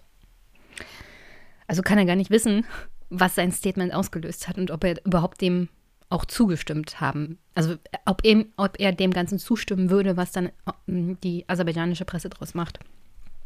Genau, aber das ist tatsächlich sehr wichtig. Also es gibt auch da, wenn man, äh, es gibt einen guten Dokumentarfilm von, von SWR dazu. Ähm, die haben politische Gefangene oder ehemalige politische Gefangene in Aserbaidschan dazu interviewt und, und Dissidenten, die alle sagen, bei ihnen kommt das halt an. Also wenn in der aserbaidschanischen Presse steht, die deutsche Bundesregierung unterstützt Aliyev und äh, so eine Abstimmung über politische Gefangene ist abgeschmettert worden, dann kommt für sie an, nicht mal der Westen mit seinen Menschenrechten unterstützt uns irgendwie. Denen ist es völlig egal, dass wir hier im Knast sitzen. Also Augen auf bei der E-Mail-Versendung oder bei den Statements. Mehr kann man da nicht machen. Ja. Vor allem für frische Abgeordnete ist das, glaube ich, schwierig. Okay, wollen wir noch was zu der Rolle der Fake News sagen oder wollen wir uns das aufheben? Können wir gerne noch, ähm, können wir gerne noch machen, ja. Weil ich habe das Gefühl, dass gerade weil die ganzen Aserbaidschan-Connections aufgeploppt sind, weil es so einen großen Skandal darum gab, dass man vielleicht die, Stat also die Strategie seitens Aserbaidschans geändert hat. Und in Zeiten von Social Media ist es glaube ich, einfacher, die öffentliche Meinung zu manipulieren über den eigenen Medienapparat als über Abgeordnete oder solche Statements. Und du hast da, dir da die Mühe gemacht und hast mal rausgesucht, was Aserbaidschan da in letzter Zeit getan hat, beziehungsweise ist es der Verbund von Trend News. Was ist denn das? Ähm, genau, das habe ich rausgesucht. Ich glaube, die, die Strategie hat sich insofern auch geändert, als dass man früher natürlich auch einfacher News beeinflussen konnte. Also es gibt ähm, durchaus Geschichten von zum Beispiel Stefan Aust, ähm, der bezahlt wurde, einen Dokumentarfilm über Aserbaidschan, der völlig unkritisch ist, zu produzieren und der ist auch in Deutschland gesendet worden. Ich weiß jetzt nicht mehr wo. Ähm, der ist komplett von Aserbaidschan bezahlt. Ähm, man weiß, dass TV Berlin Geld bekommen hat, ähm, um Dokumentationen, die sehr Aserbaidschan ja völlig unkritisch und positiv waren, auszustrahlen. Ähm, ich glaube, auch das ist schwerer geworden, weil es einfach mehr Aufmerksamkeit gibt. Ähm, und deswegen hat die, ja, das Regime ein bisschen umgeschwenkt, wie sie ihre Nachrichten noch in die Welt bekommt, ähm, wenn es eben keine Politiker-Statements mehr gibt oder weniger zumindest, weil es eine größere ähm, Vorsicht da, glaube ich, auch von Abgeordneten gibt. Und gleichzeitig die, die klassische Medienarbeit auch sehr viel schwieriger ist heutzutage für Aserbaidschan. Und was sie gemacht haben, ist, dass die Trend News Agency, das ist eine Nachrichtenagentur, also sowas wie die DPA, ähm, in Aserbaidschan, das ist die größte ihrer Art und es gibt einen Rundfunkrat in Aserbaidschan, also sowas wie ein Rundfunkrat, deren gibt Mitglieder. Es GZ? Weiß ich ehrlich gesagt nicht. ähm, aber die, die Mitglieder dieses Rundfunkrates werden von Ilham Aliyev persönlich ernannt. Ähm, und da sitzen genau drei Medien drin. Diese Trend News Agency und zwei andere, die noch nicht mal eine Homepage haben. Ich weiß nicht, ob es die wirklich gibt. Ähm, also sie sind offensichtlich sehr regimenah. Das ist das, was ich damit sagen will. Sonst wären sie nicht als eine von drei in diesem Rundfunkrat. Aber es kann gut sein, dass die zwei nur da sitzen, damit es nicht so leer aussieht. Kann das sein? Das kann sein. Ich habe, wie gesagt, den Namen noch nie gehört von beiden. ähm, ist auch ein bisschen schwierig, wenn ich mir das angeguckt habe, gegen die Trend News Agency irgendwie anzustinken. Die scheinen da komplett die Nachrichtenverteilung in Aserbaidschan unter Kontrolle zu haben. Ja, es gibt schon noch Asatak, ähm, das ist die staatliche äh, Nachrichtenagentur. Die gibt es schon noch. Trend ist quasi die größte private, die aber eben auch sehr regimenah ist. Ein weiteres Indiz dafür ist, dass es eine ähm, zweite Seite gab, in äh, eine, eine, zweite Agentur in Aserbaidschan, die Anfrage von Wladimir Putin, weil sie etwas über einen, einen Russen geschrieben haben, was ähm, Putin nicht gefallen hat. Und dann hat er bei Aliyev angerufen und am nächsten Tag war diese Nachrichtenagentur zu. Ähm, da gibt es auch mehrere Artikel drüber. Und die wurde dann wieder eröffnet von Trend News Agency. Wahrscheinlich mit anderen also das deutet auch darauf hin, Chefs und allem anders. Ja, genau. Die, genau, die anderen saßen, glaube ich, alle im Knast. Ähm, aber das deutet auch darauf hin, dass Trend News Agency ähm, sehr regimenah sein muss. Und wie baut jetzt Trend News Agency die Informationsverteilung vor allem im Ausland aus? Ich meine, wir müssen ja nicht darüber reden, dass wahrscheinlich die Informationen innerhalb Aserbaidschans, wir haben ja über die Pressefreiheit gesprochen, die nicht existent ist, sehr regimefreundlich ist, bis hin zu, wir brauchen nicht darüber reden, dass die Nachrichten nicht faktenbasiert sind, sondern genau, also, Propaganda. Also die Trend News Agency ist quasi das das Medium, was international vernetzt ist. Die sind 2013 dem Weltverband der Zeitungen Nachrichtenmedien beigetreten als einziges Medium aus Aserbaidschan und haben seitdem erstmal ganz viele Kooperationsabkommen unterschrieben mit ähm, großartigen Agenturen wie Karbar aus Kirgisistan oder Agapress aus Rumänien, ähm, Sowjet-Belarus, in Weißrussland ähm, und zahlreichen anderen, Mazedonien, Slowakei. Erstmal haben sie Partnerschaftsabkommen unterzeichnet mit anderen Agenturen, was in der Regel heißt, dass sie eben alle ihre Agenturmeldungen auch an, an die weitergeben und falls es eine Relevanz in der Slowakei hat, können die das dann einfach übernehmen. Ähm, das hat aber scheinbar nicht so viel gebracht. Scheinbar hatten nicht so viele Nachrichten Relevanz in anderen Ländern, ähm, so dass sie 2020 umgeschwenkt sind und angefangen haben, ähm, eigene Medien aufzubauen. Überall. In äh, anderen Ländern. In anderen Ländern. Ähm, das hat angefangen mit einer französischen Plattform, die heißt La, La Gazette AZ. Das AZ steht wohl für Aserbaidschan. Ähm, wenn man auf die Homepage von denen geht oder den Twitter-Account, ist nirgendwo ersichtlich, dass die zur Trend News Agency gehören. Ich glaube, irgendwo gibt es mal einen Werbebanner für Trend, aber das war es auch. Ähm, die ist aber eröffnet worden in einer großen Zeremonie in der aserbaidschanischen Botschaft in Paris von der Abgeordneten Sevil Mikhailova, ähm, die nicht nur Abgeordnete ist, sondern praktischerweise auch Vizechefin für Internationales bei Trend. Und also übrigens du im auch Parlament in, und machst gleichzeitig privat News in aller Welt. Genau. Und sie ist äh, praktischerweise auch die Leiterin der parlamentarischen Freundschaftsgruppe ähm, mit den USA, glaube ich, und auch Mitglied der deutsch-aserbaidschanischen Parlamentariergruppe. Also wir haben eben über die Südkaukasusgruppe im Bundestag geredet. Die sitzen da immer mit der Frau äh, Sevil Mikhailova, die La Gazette Aserbaidschan in Frankreich gegründet hat. Und glaubst du, es wird so eine Newsgruppe dann auch in Deutschland geben? Ähm, die gibt es in, in gewisser Weise. Also man hat dann noch eine in der Türkei gegründet mit der Al-Bayrak Group. Das ist eine sehr interessante Gruppe, die zum Beispiel Panzer für die türkische Armee auch baut, neben Medien. Also die haben so zwei Standbeine, Panzer bauen und Zeitungen. Ähm, dann hat man mit der Russ... Also wenn es Krieg gibt, verbindet sich das sehr gut. Ja, dann passt das gut zusammen. Und ja. in der Türkei ist ja immer irgendwo Krieg. Ja, bei der Wirtschaftslage hätte ich auch permanent Krieg damit keiner darüber redet, wie schlecht die Wirtschaftslage in meinem eigenen Land ist.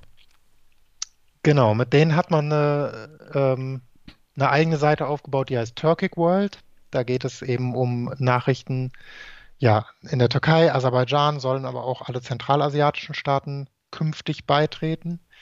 Ähm, und dort hat man auch, als man das veröffentlicht hat, ganz klar gesagt, dass es gerade notwendig ist in der aktuellen Phase eines Informationskrieges ausgelöst von Armenien gegen Aserbaidschan und die Türkei. Deswegen hat man diese Nachrichtenseite Turkic World aufgebaut. Also sie, sie verschleiern, das hat diese Sevil Mikhailova gesagt, also sie verschleiern auch nicht, was Zweck dieser Seiten ist. Welcher Informationskrieg Armeniens? Man wähnt sich in einem, also man ist ja im Konflikt und im Krieg mit, Aser, äh, mit Armenien und man wähnt sich in einem Informationskrieg, in dem ähm, Armenier zum Beispiel mit sowas wie den Pandora Papers Druck auf Aliyev aufbauen wollen. Durch also Fake die Armenier News. haben sich diese Pandora Papers sozusagen ausgedacht, Aliyev um Aliyev hat, schlecht dastehen zu lassen. Aliyev hat in irgendeiner Rede gesagt, das wäre eine äh, bekannte Strategie der armenischen Diaspora, Fake News wie die Pandora Papers zu produzieren.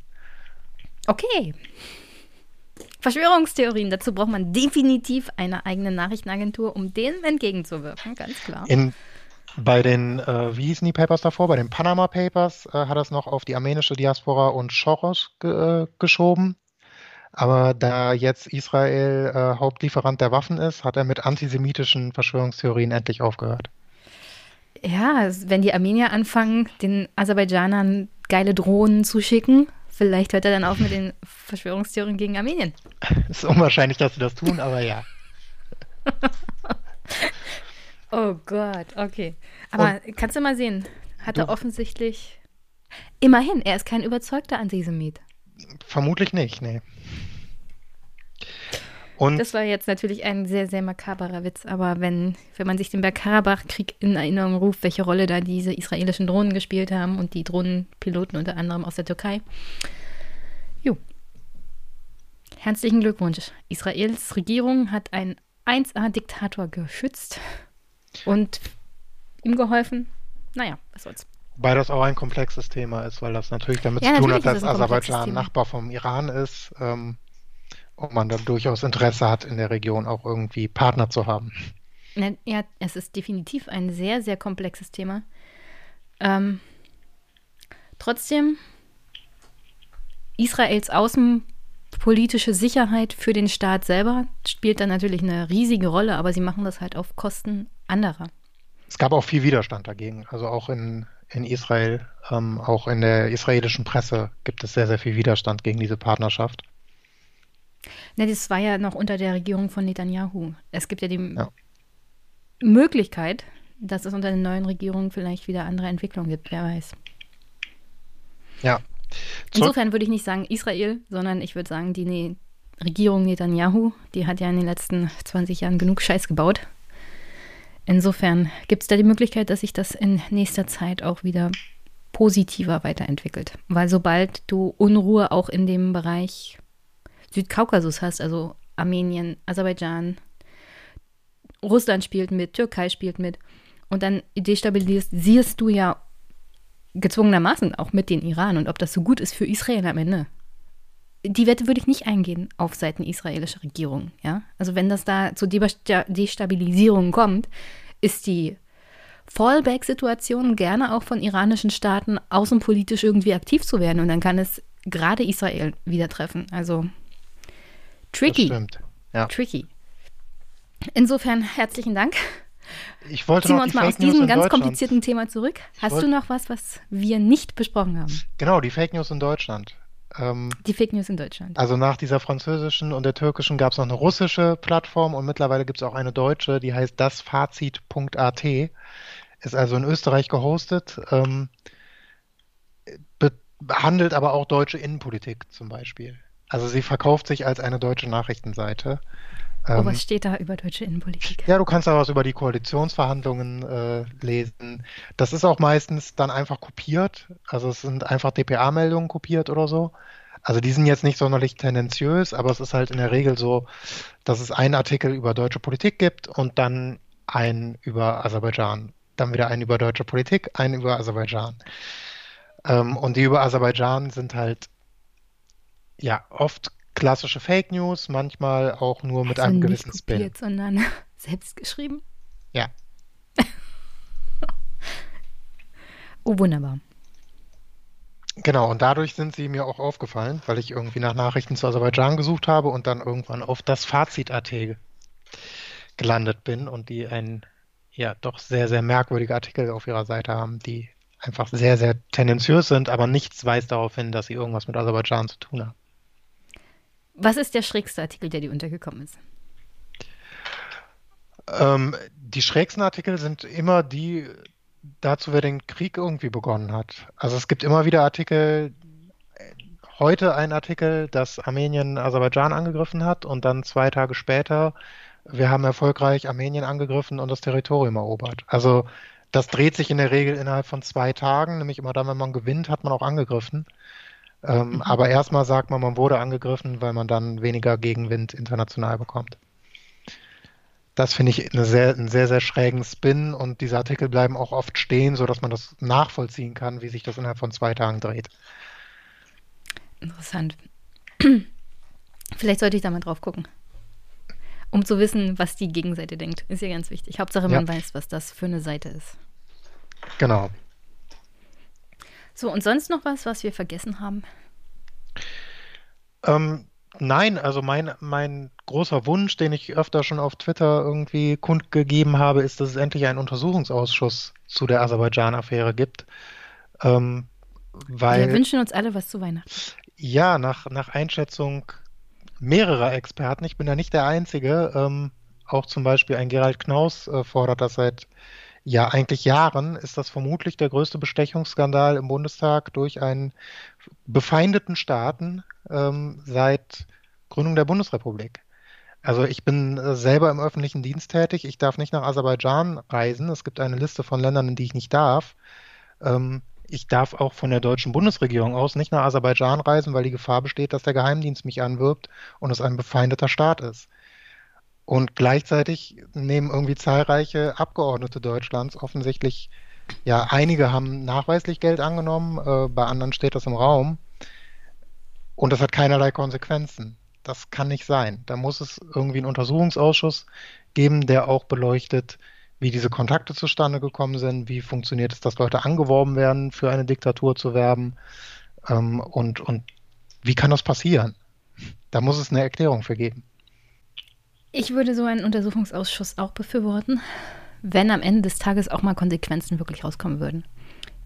Ich bin wie du im öffentlichen Dienst beschäftigt und einen Tag rief mich eine Steuerpflichtige an, die war ganz aufgelöst und wollte Informationen, wie sie halt jetzt äh, die Erklärung, die sie zugeschickt bekommen hat, also was genau das Finanzamt von ihr will. Und dann hatte ich ihr das noch einmal erklärt.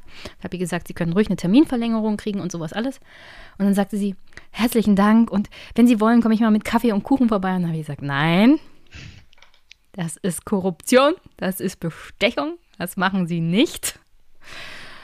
Und ähm, also schon bei diesen Kleinigkeiten bin ich ganz, ganz vorsichtig, weil mir das auch schräg ausgelegt werden kann. Selbst wenn die Steuerpflichtige es nicht so meinte, sondern eine arme kleine Omi war, die halt happy war, weiß ich ganz genau, also mir wird das halt zum Nachteil ausgelegt.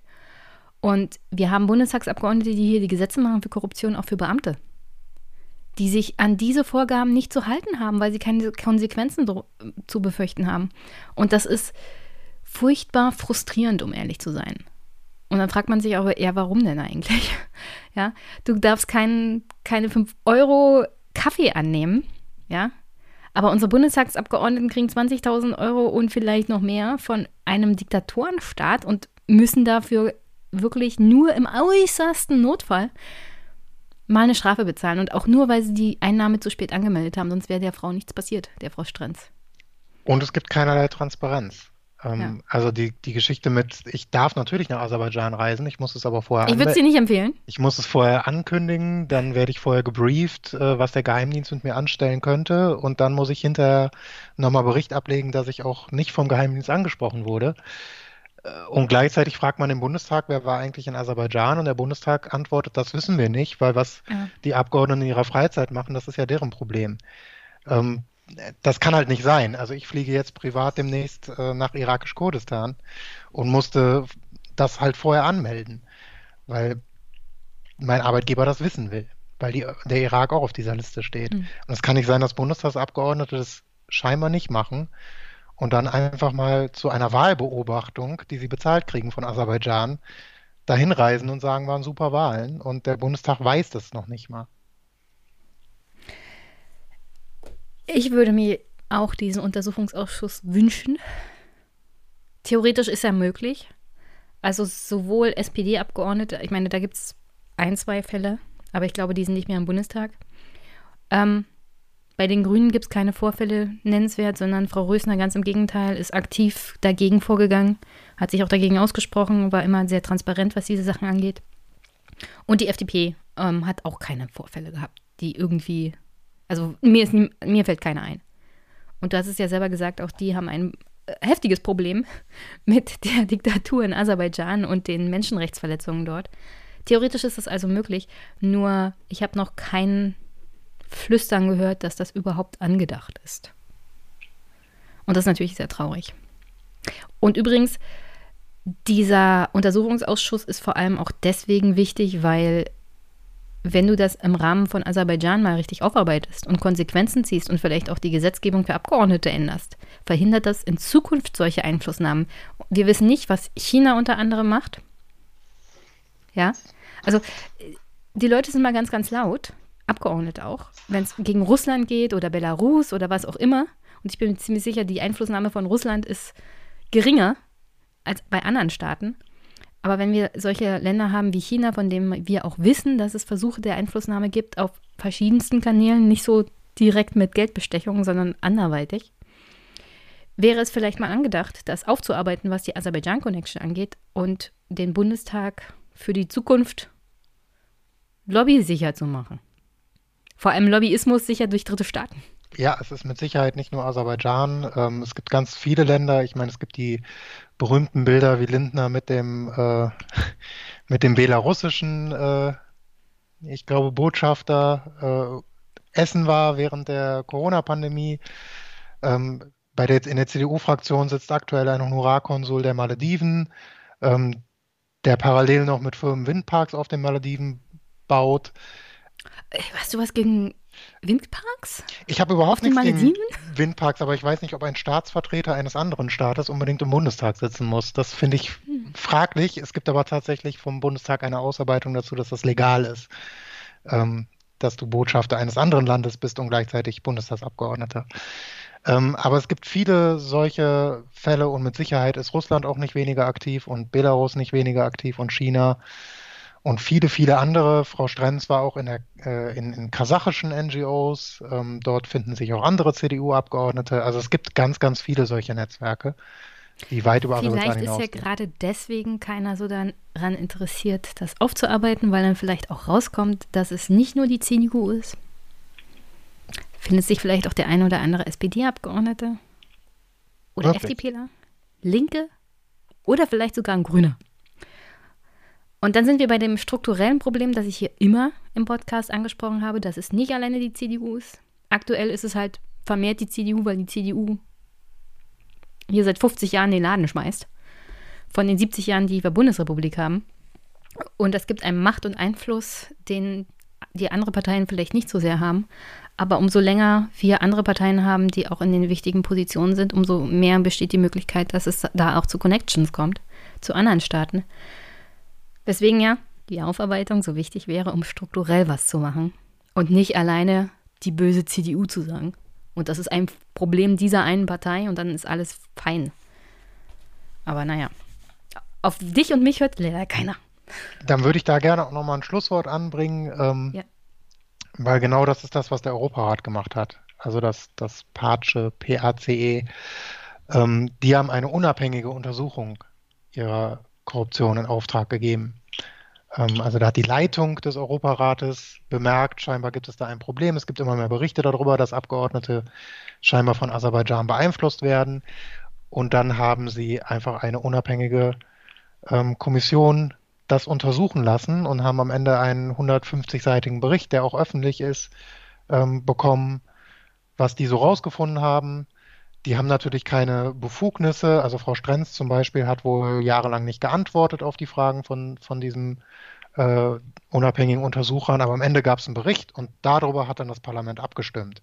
Aber bis zu dem Bericht hatte das Parlament erstmal nichts damit zu tun.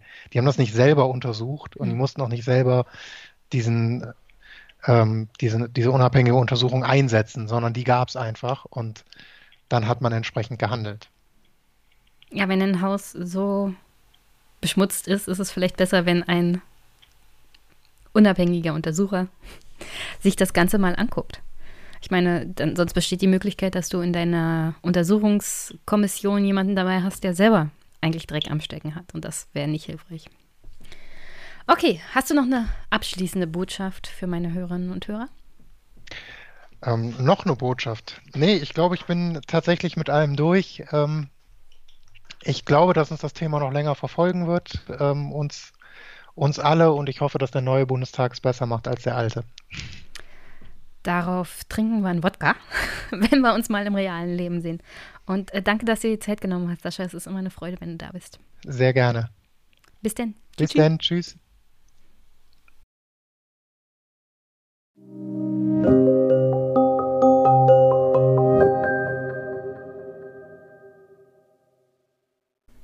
Und wie am Anfang schon angedeutet, das zweite Gespräch heute mit Frauke Petri zu ihrem Buch Requiem für die AfD, erschienen im Stadtluftverlag im Sommer 2021. Und nach dem Gespräch hört ihr mich zum Abschluss nochmal.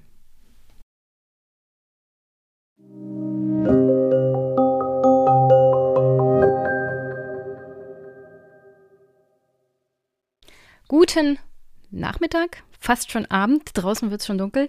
Liebe Hörerinnen und Hörer, ich habe heute eine Gästin und zwar die Frauke. Hallo Frauke.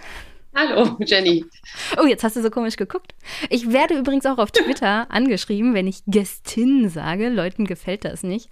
Und gerade weil es ihnen nicht gefällt, sage ich es extra nochmal. Weil theoretisch halte ich auch nicht viel vom Gendern. Ich mache es hier hin und wieder entfällt es mir, aber Gästin, es hat sich irgendwie so eingeprägt bei mir und deswegen Aber es klingt schon schräg, oder? Es klingt schräg, aber schräge Worte mag ich. Und mag sie sich noch kurz selber vorstellen, bevor wir loslegen? So richtig? Ach, ich weiß gar nicht, ob das so eine gute Idee ist. Vielleicht sollten wir einfach loslegen und einfach loslegen. Okay. die Leute vielleicht ein eigenes Bild während des Gesprächs. Das wäre ja mal was. Okay, und zwar, das ist hier Frauke Petri, die ehemalige Bundessprecherin der AfD Alternativen für Deutschland. Und du hast ein Buch geschrieben, und zwar Requiem für die AfD, ist erschienen im Stadtluftverlag im Juni 2021. Und erste Frage, was ist denn eigentlich der Stadtluftverlag? Habt ihr den extra gegründet für dein Buch oder? Ja, das ist eine längere Geschichte. In der Tat ist es ein kleiner Verlag, ähm, weil du dir vielleicht vorstellen kannst, dass es nicht ganz so einfach ist, ein Buch ähm, wie Requiem für die AfD bei einem traditionellen Verlag unterzubringen. Und zwar nicht, weil die die Geschichten nicht spannend fänden, sondern weil es auch in der Buchszene große Angst vor dem Druck der jeweiligen politischen Opponenten gibt. Und bei dem Buch hat man sie ja von beiden Seiten. Ähm, die heutigen AfD-Fans wollen nicht so gern Kritik an ihrer jetzigen Partei hören und die Linken fanden sie immer schon doof. Ähm, und heutzutage wendet man sich dann mit Druck an den Verleger. Und das haben wir tatsächlich auch gehört von Verlegern, die sich für das Projekt interessiert haben und haben dann entschieden, dass wir sowohl beim, sowohl beim Inhalt als auch äh, bei anderen Dingen keine Kompromisse machen wollen. Und dann war der einfachste Weg über einen eigenen Verlag. Das, der Titel Requiem, ist das extra aus dem katholischen Totenmesse? Also das Requiem ist in der Tat die Totenmesse. Ähm, auch es, kann, es kann ja auch ein Requiem aus der Musik sein, deswegen. Ja, auch, auch ohne katholisch zu sein, ähm, glaube ich, haben viele bei dem Wort Requiem eine Assoziation. Spätestens Mozarts Requiem kennt, glaube ich, eine große Hörerschaft. Und es geht tatsächlich um den Totengesang und in dem Wort versteckt sich eine ganze Menge an Inhalt. Ähm, mancher mag das von der Musik her betrachten, anderer sieht es nur negativ. Für mich ist es in der Tat ein Abgesang auf eine Partei, die ich mitgegründet habe und bei der ich sehe, wie sie langsam gestorben ist und für manche noch langsam stirbt. Das liegt ein bisschen im Auge des Betrachters. Ähm, und ich glaube, das von der musikalischen Seite her zu betrachten, macht es ein bisschen gefühlvoller. Okay.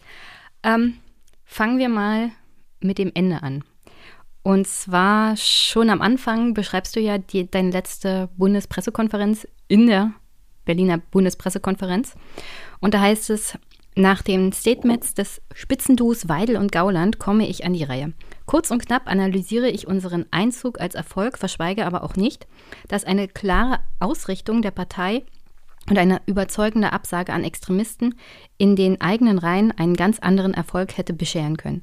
Ich beschließe meine Ausführungen damit, dass sich meine Wege und die der AfD mit dem heutigen Tag trennen werden und ich selbst daher den neuen Bundes, der neuen Bundestagsfraktion nicht angehören möchte.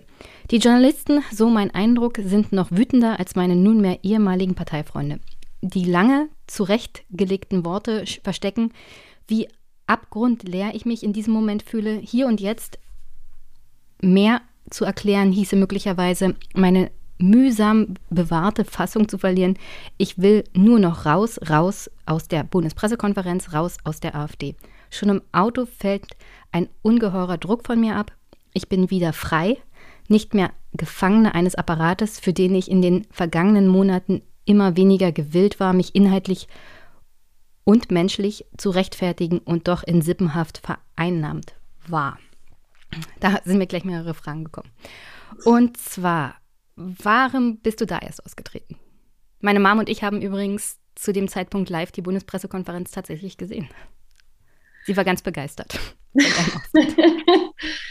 Nein, man könnte auch fragen, warum erst dann? Also das wiederum ist eine Frage, ähm, die unterschiedlich ausfällt, je nachdem, wer sie stellt. Und ähm, ich weiß auch gar nicht, und das kommt ja am Ende des Buches ähm, in einem Kapitel recht ausführlich vor, ich weiß auch nicht, ob es jemals den richtigen Zeitpunkt ähm, gegeben hat oder geben konnte. Noch heute höre ich von ehemaligen Mitstreitern, es war zu früh. Weniger, die schon früher gegangen sind, sagen, es war zu spät. Also ich glaube, es ist müßig, über den Zeitpunkt ähm, zu diskutieren, weil er für niemanden ideal ist. Auch für mich war er nicht ideal. Um ideal ging es aber an dem Tag auch nicht, sondern es war für mich gefühlt der spätestmögliche Zeitpunkt, zu dem ich gehen konnte. Und dabei hatte ich sowohl die Wähler im Blick, weil ich glaube, dass es ähm, vor der Bundestagswahl noch eine viel stärkere Zäsur gegeben hätte und ich dafür auch heute noch stehe, dass es richtig war, dass die AfD in den Bundestag kam. Ähm, aber gleichzeitig konnte ich für diese Partei nicht mehr sprechen. Eine Opposition ist aber nicht deswegen wertlos, nur weil man sich selbst mit ihr nicht mehr identifizieren kann. Und ich wusste nur, so wie die AfD auch im Wahlkampf geführt worden ist, und das bestand ja eine kleine Chance, dass nach meinem Zurücktreten in die zweite Reihe im April, also ein halbes Jahr davor, sich Dinge ändern, zum Guten ändern könnten. Aber spätestens am Tag nach der Wahl war klar, dass das nicht passiert war und wohl auch nicht mehr passieren würde. Und deswegen musste ich gehen. Versuchen wir mal rauszufinden, wie du an diesen Punkt gekommen bist, weil ich bin ja selber auch schon aus der AfD ausgetreten, weit vor dem, vor dem Spätherbst, Spätsommer 2017. Warum bist du überhaupt in die Politik gegangen? Das war keine geplante Entscheidung. Ich ähm, beschreibe das in dem Buch ja auch, dass ich auf die Wahlalternative 2013 gestoßen bin, Ende des Jahres 2012, also circa ein Jahr ähm, vor der Bundestagswahl 2013 und dort eine Truppe fand, ähm, bei der ich inhaltlich zu den allermeisten Punkten Ja sagen konnte. Eine Initiative, die im politischen Spektrum fehlte, rechts von der CDU und trotzdem mit reihenweise liberalen Elementen, pro Familie und eine ganze Menge Dinge mehr, die mich angesprochen haben. Kein vollständiges Programm, aber das habe ich auch gar nicht erwartet. Und es war Unterstützung angefragt und ich habe die damals gern zugesagt und dass dann daraus in Windeseile eine Partei entstanden ist, das habe ich weder geahnt noch habe ich es geplant. Ich habe nur einfach in der aufkommenden Dynamik letztlich eine Gründer- und Aufbaurolle unternommen. Die lag mir und liegt mir nach wie vor, weil ich ja ein paar Jahre davor mein eigenes Chemieunternehmen gegründet hatte. Und daraus wurde die AfD. Aber das war alles andere als eine Strategie und ähm, dass ich dann plötzlich Politiker war, das konnte ich manchmal selbst gar nicht so richtig glauben. Ähm, also warum ausgerechnet die Wahlalternative 2013? Da hieß er ja zu diesem Zeitpunkt noch. Ich meine, du hast ja auf deine unternehmerische Tätigkeit hingewiesen. Du hattest 2012 die Verdienstmedaille des Verdienstordens der Bundesrepublik Deutschland bekommen. Ich kann mir nicht vorstellen, dass andere Parteien nicht auch irgendwie interessiert waren, dass du nicht vernetzt warst als Unternehmerin. Also warum ausgerechnet diese Partei? Na, es war keine Partei. Ich glaube, das war das ähm, eines der stärksten Argumente damals, dass die Wahlalternative ja, zu diesem Zeitpunkt eben Zeitpunkt noch ein reiner Verein war. Und hätte ich Interesse an einer Partei gehabt, dann wäre es wohl am ehesten die CDU gewesen. Ähm, aber aufgrund der Europolitik, die ich schon damals kritisiert habe und auch weiterhin kritisiere, kam die CDU für mich nicht in Frage ähm, weil sie auch damals schon viele konservative Positionen ähm, dem Zeitgeist geopfert hat. Ähm, dass die FDP in der Eurofrage umgefallen ist, hat es für die Partei nicht besser gemacht. Und da ich aus meiner DDR-Historie eine gewisse Skepsis auch gegenüber großen Parteiapparaten nicht abschütteln konnte und auch nicht wollte, kam keine existente Partei für mich in Frage. Und wie gesagt, ähm, die Wahlalternative hatte deswegen ihren Charme, weil sie damals, zumindest schien es so, in den Reihen der Gründer verstanden hatte, wo die Probleme von Parteien liegen. Und dass sich das dann aber anders entwickelt hat in der AfD und ähm, ich auch erkläre, warum ich glaube, dass das, pa das, das Parteikonstrukt an sich ein Problem darstellt. Ähm, das habe ich damals mehr gefühlt als verstanden. Ähm, heute kann ich dazu sehr viel detaillierter Ausruf geben. Wer ist denn Michael Hendorf und warum kam er auf dich zu? ja, der war ähm, Mitstreiter, aktiver Mitstreiter in der Wahlalternative. Ich kannte ihn nicht. Ich hatte mich einfach über eine Internetplattform eingetragen, meine Kreuzchen bei all den Unterstützungsanfragen ähm, gesetzt, das Flyer verteilen oder Meetings organisieren ähm, oder was es auch immer war, ähm, was dort gefragt wurde. Und ähm, er war derjenige, der die Schäfchen einsammelte. Und da er aus Sachsen-Anhalt kam, aus Magdeburg war es bis nach Leipzig für ihn den Katzensprung. Und so kam Michael Hindorf an mich und ich an ihn und damit zur Wahlalternative. Und war das dann wie bei einem Schulverein, Schulförderverein? Nein. Im Buch beschreibst du das ein bisschen. Das kann ja nicht so schwer sein, wie wenn du nachmittags bei der Schule dich um die Kinder sozusagen kümmerst, eine Partei zu gründen sozusagen oder da mitzumachen. Eine Aufbauarbeit äh, oder eine Gründertätigkeit äh, hat immer ähm, gewisse Ähnlichkeiten, aber natürlich gibt es auch Unterschiede. Aber wie gesagt, damals ging es darum, erst einmal eine Grundstruktur aufzubauen, Leute zu gewinnen, die sich für die Idee interessieren. Ähm, und da ist für liberal-konservative Politik auch 2012, 13 schon ähm, ein großes verlassenes Klientel an Wählern gab, war das kein großes Problem. Und als es dann an das Aufsetzen der Partei ging, kamen natürlich juristische Fragen dazu. Ähm, und in der Tat, ob man einen Verein oder eine Partei gründet, ich möchte nicht sagen, es ist das Gleiche, aber es gibt eine ganze Menge Ähnlichkeiten. Wie gründet man denn jetzt eine Partei? das willst du nicht wirklich wissen, weil dann die Hörer alle ausschalten und ähm, den Fernseher einschalten. Ähm, ich glaube, das, das sprengt nicht nur den Rahmen, sondern ist tatsächlich auch juristisch langweilig. Nichtsdestotrotz ähm, geht es am Ende darum, nicht nur Menschen zu versammeln, die ähnliche Ideen haben, sondern es geht auch darum, in diesem Parteiensystem ein Konstrukt aufzustellen, das juristisch standsicher ist. Und da gibt es eine ganze Menge Schwierigkeit und auch in dieser Phase, und das beschreibe ich in den ersten Kapiteln ja recht ausführlich, gab es schon eine ganze Menge Ungereimtheiten und menschliche Verwerfungen.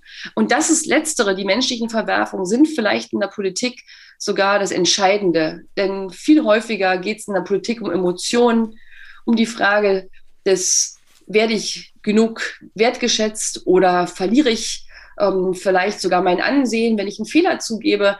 Ähm, das spielt sehr viel, eine sehr viel größere Rolle als politische Inhalte. Und da ist bei der AfD auch leider schon in der Gründungsphase eine ganze Menge schiefgelaufen. Hm.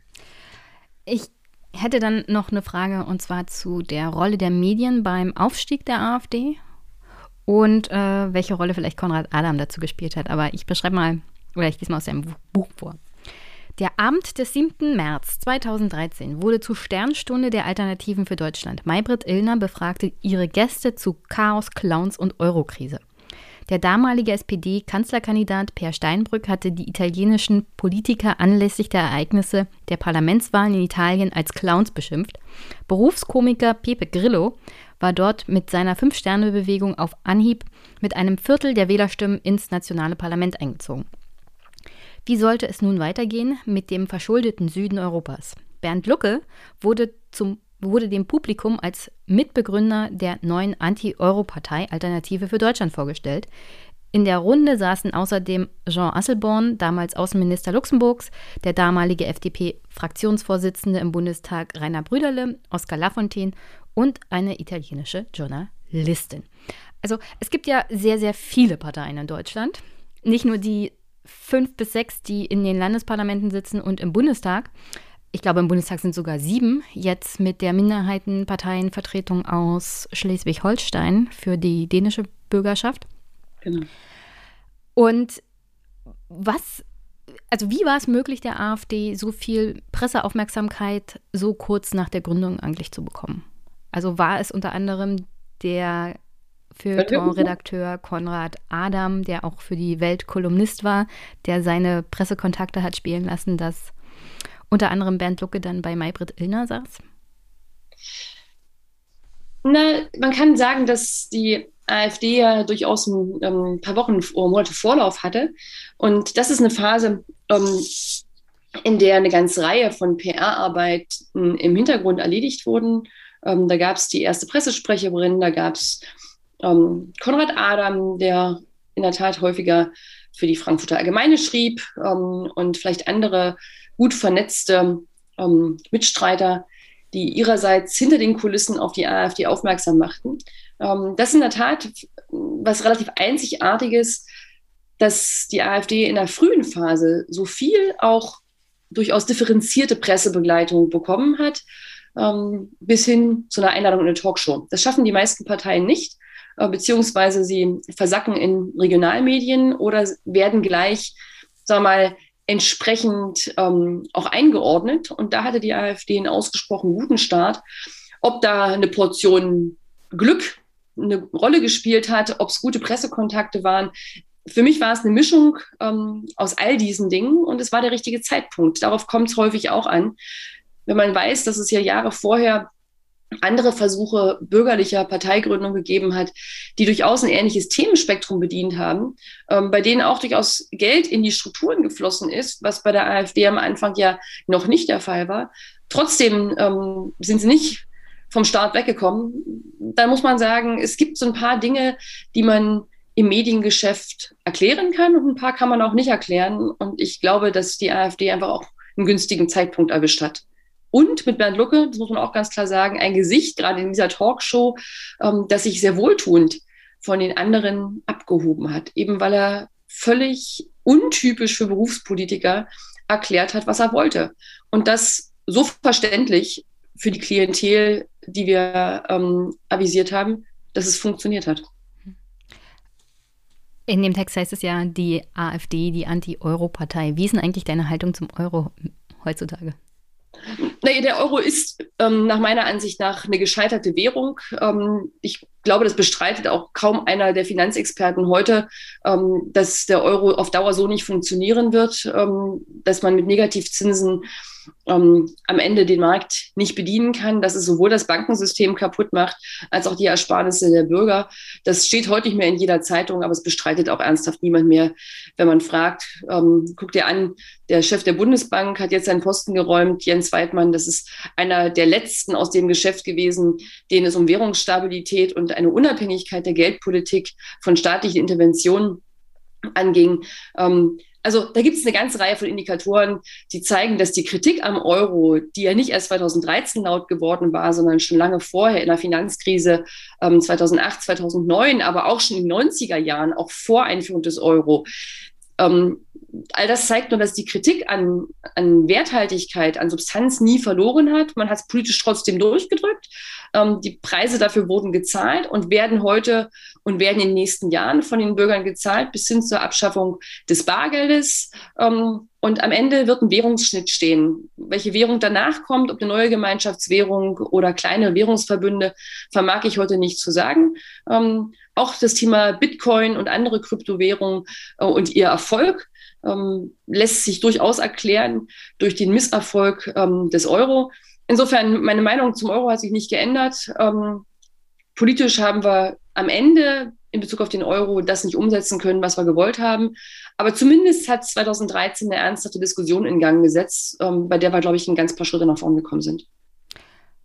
Was denkst du, woran ist der Einzug in den Bundestag bei der Bundestagswahl 2013 gescheitert? Die Partei war nicht bekannt genug. Also wir haben ja erlebt, dass ähm, vor der Bundestagswahl die Partei maximal der Hälfte der Bevölkerung bekannt war.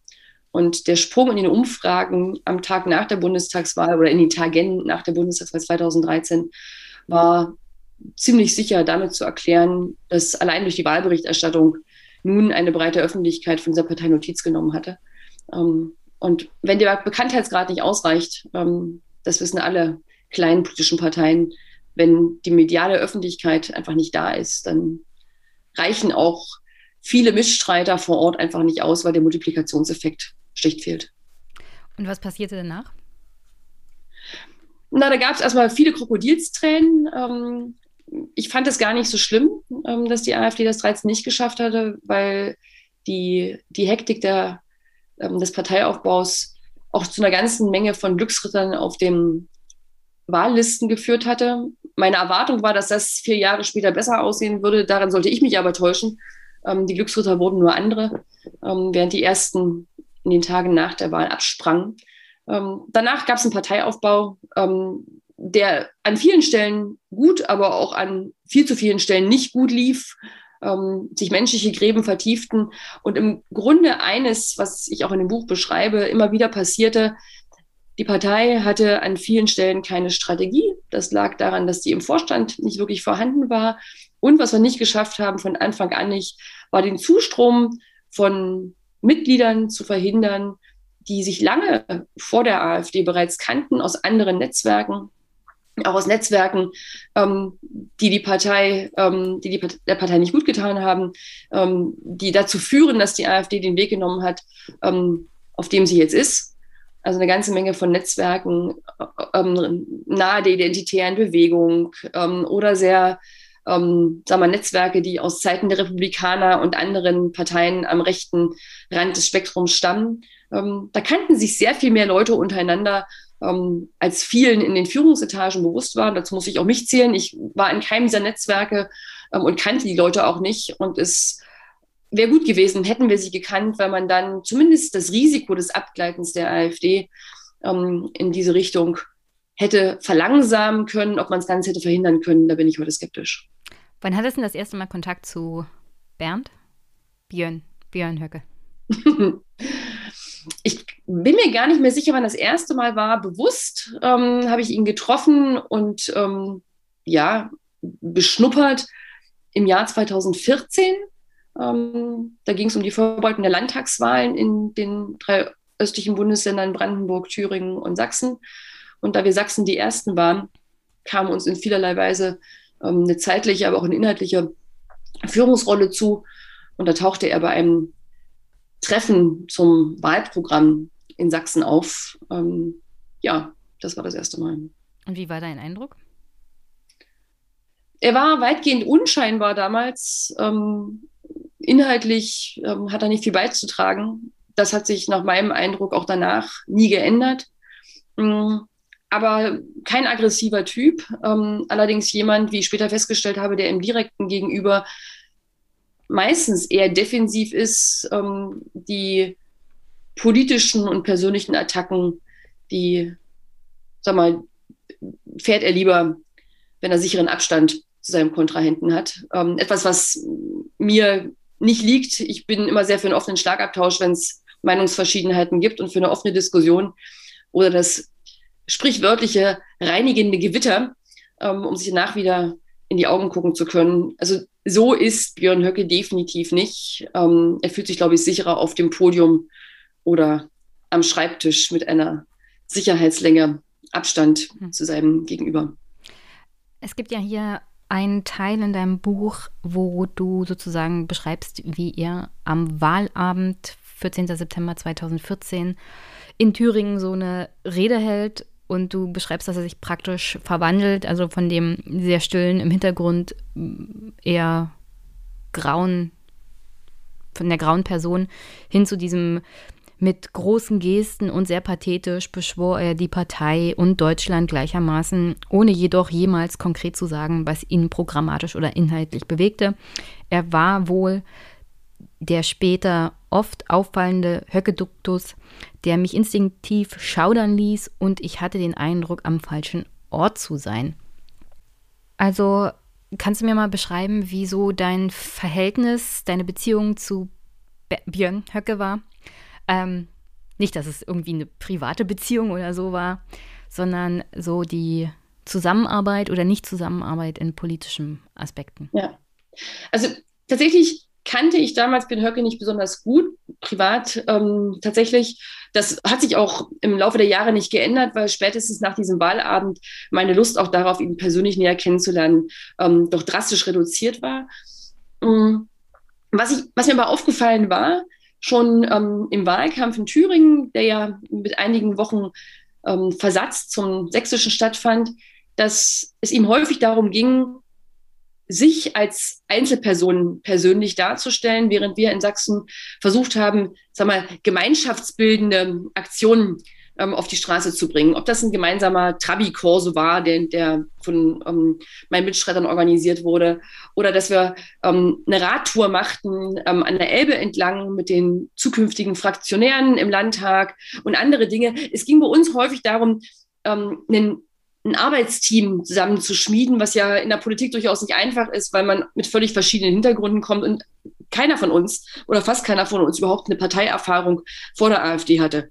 Und in Thüringen, das ist so ein Beispiel, was, was mir in den Sinn kommt, ähm, machte Björn Höcke im Wahlkampf eine Rennradtour, um bekannter zu werden. Und ich weiß noch, wie ähm, irritiert mein Wahlkampfleiter und Generalsekretär damals war, weil dachten, also erstens sieht Björn Höcke auf dem Rennrad niemand, wenn er durch Thüringen saust, weil er schlicht zu schnell unterwegs ist, um von den Leuten erkannt zu werden, denn sie kennen ihn ja auch noch gar nicht. Zweitens fanden wir, dass es darum, also kann jeder machen, wie er möchte, aber darum ging es eigentlich nicht. Im Wahlkampf auch in Thüringen ging es darum, sichtbar zu werden. Und eine Rennradtour des Spitzenkandidaten ähm, ist irgendwie so das Gegenteil von bekannt werden, sondern es, es diente allein einer vermeintlichen persönlichen Profilierung. Ähm, Gleiches haben wir auch festgestellt, als wir an, an dem Wahlabend in Thüringen auftauchten. Dort war halt nichts organisiert. Ähm, da war keine Führungskompetenz vorhanden beim Spitzenkandidaten. Und das kann alles passieren. Ich finde das auch gar nicht dramatisch. Nicht jeder hat alle Fähigkeiten. Aber das waren so Eindrücke, die ich damals noch nicht zu einem gesamten Bild zusammengefügt habe. Spätestens aber nach seiner typischen Höcke-Rede ähm, nach Ende oder am Ende des Wahlabends war mir klar, dass wir völlig unterschiedliche Herangehensweisen an Politik haben und dass mir sein schwulstiges Reden über Deutschland und sein schwulstiges Reden über die Partei ähm, tatsächlich zuwider war. Und ähm, meinem Generalsekretär ging es genauso, deswegen waren wir einfach an dem Abend ähm, ja sehr enttäuscht oder sogar entsetzt darüber, dass Björn Höcke diese Position bereits jetzt einnahm, da ja noch nichts geschafft war. Der Wahlabend war der Anfang und nicht das Ende. Woran glaubst du, lag es, dass Bernd Björn, Björn, dass Björn Höcke in der Zeit von 2014 bis 2017 also er seine Macht ausgebaut hat, auch den Einfluss des Flügels ja in der Partei extrem ausgebaut hat. Lag es am Hickhack innerhalb der Parteiführung, die sich eher als äh, moderat verstanden hat? Oder lag es an der Unterstützung von äh, Parteimitgliedern wie zum Beispiel Bernd, nicht Bernd, wie Herrn Gauland? Ja, also auch, auch dafür gibt es eine ganze Reihe von, ähm, von Gründen. Man kann es sicherlich nicht auf nur einen reduzieren. Ähm, tatsächlich ist für mich das entscheidende Argument, dass es natürlich Leute hinter Höcke gab, auch damals schon, die wussten, wo sie mit der AfD hin wollten. Da gab es Netzwerke, die erkannt haben, dass sie Höcke nutzen und benutzen können. Ich halte ihn überhaupt gar nicht ähm, für strategisch ähm, talentiert. Ähm, da gab es und gibt es Leute hinter ihm, ähm, die ihn gelenkt haben, bis hin zu Götz Kubitschek, der es von außerhalb der Partei gemacht hat und bis heute tut. Aber es gab vor allen Dingen eine, eine Schwäche des ähm, Vorstandes unter Bernd Lucke, der nicht erkannt hat, ähm, und das, auch das schreibe ich ja im Buch, dass Höcke eine ungute Agenda hat oder sein Umfeld eine ungute Agenda hat. Und der Versuch, ihn politisch einzugrenzen, misslang auch deswegen ähm, bis Anfang 2015, weil Bernd Lucke das leider nicht erkannt hat und auch letztlich eine Hilfe anderer Mitstreiter Björn Höcke in seiner Macht zu reduzieren oder zu einem Zeitpunkt ihn politisch zu minimieren, ähm, gar nicht gewollt hat. Und dann kam der Konflikt um die Parteiführung, dann kam ähm, 2015 der eskalierende Streit mit Bernd Lucke und das war für Höcke eine günstige Situation, letztlich auch ein Netzwerk zu bauen, in vermeintlicher Abgrenzung zu Lucke, aber in Wirklichkeit tatsächlich ja ähm, schon mit einer völlig anderen Absicht, eine andere Partei zu bauen und die AfD das erste Mal zu spalten. Ähm, das ist aber auch von einem großen Teil der Mitgliedschaft überhaupt gar nicht als solcher Versuch erkannt worden.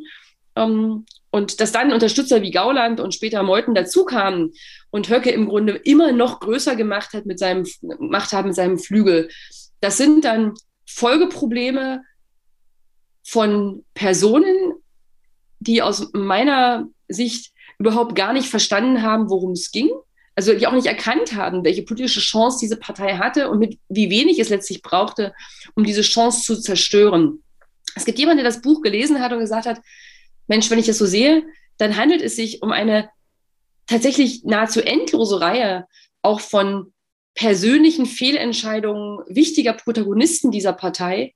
Ähm, und die waren gar nicht immer unbedingt alle inhaltlich determiniert, sondern es ging häufig darum, wie sichere ich meine Position, wie komme ich in die Talkshow und der andere nicht. Also letztlich völlig banalen und überhaupt gar nicht ähm, am Schicksal des Landes orientierten Fragen. Welche Rolle hat eigentlich Alexander Gauland bei dem Ganzen gespielt?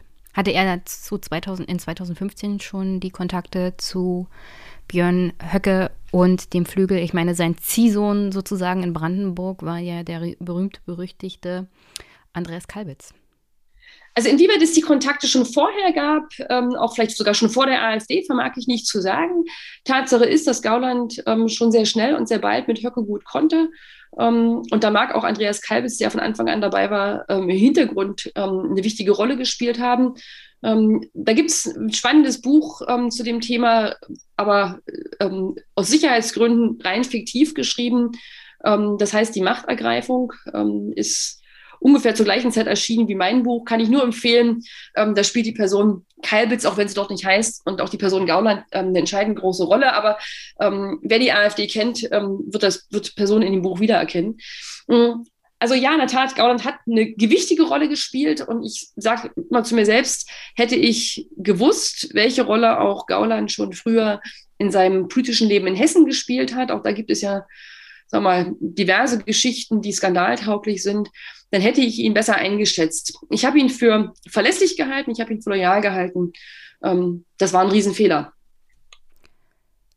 Ich greife mal ein bisschen vor. Was ist denn die AfD ohne Gauland? Gauland spielt ähm, keine wichtige Rolle heutzutage mehr. Also äh, Gordon hat diese Rolle gespielt, bis der Flügel Mehrheiten hatte. Und für jeden, der ein bisschen nachdenken konnte, war auch immer klar, so wie Meuthen ein Feigenblatt für den Flügel war, auch wenn das der Flügel heute nicht mehr Flügel heißt, es gar nicht mehr nötig ist, ähm, war Gauland am Ende nichts anderes. Meuthen und Gauland haben beide die Flügelstrukturen genutzt, um ähm, ihre Machtpositionen bei entsprechenden internen Wahlen ähm, ausspielen zu können. Und dass sie sich dafür zum Instrument dieser Parteistimmung machen mussten, haben sie billigend oder auch sogar ähm, sehr bewusst in Kauf genommen. Wie das immer so ist, wenn dann die, diese Strömung die Macht in Kreis- und Landesverbänden übernommen hat, in Bezirksverbänden, dann sind die einstigen Protagonisten nicht mehr wichtig. Und Gauland spielt heute ja schon keine Rolle mehr. Er ist jetzt Ehrenvorsitzender. Ähm, er ist noch im Bundestag. Ähm, er wird ein paar nette Reden aus Sicht der AfD halten. Aber das war es dann auch. Das Zepter führen inzwischen ganz andere. Und aktuell kann ich nur sagen, gibt es diese Fronten, die es damals klar auch inhaltlich gab. Also, dass der moderate Teil der Partei nach wie vor die konservativ-bürgerliche Lücke ähm, füllen wollte, dass es da auch noch liberale Geister gab, die sag mal, eine, eine Staatsferne auch zu Programm machen wollten. Ähm, das gibt es heute nicht mehr. Heute gibt es kaum noch Differenzen. Heute haben sich reihenweise ehemalige Moderate den, ähm, den Flügelprotagonisten angedient, weil sie sich mit ihren eigenen ähm, Leuten nicht mehr verstehen. Ähm, also auch die viel beschworene Spaltung der AfD, die wird es nicht mehr geben, weil es diese Art von Fronten nicht mehr gibt. Und damit hat der Flügel erreicht, was er wollte.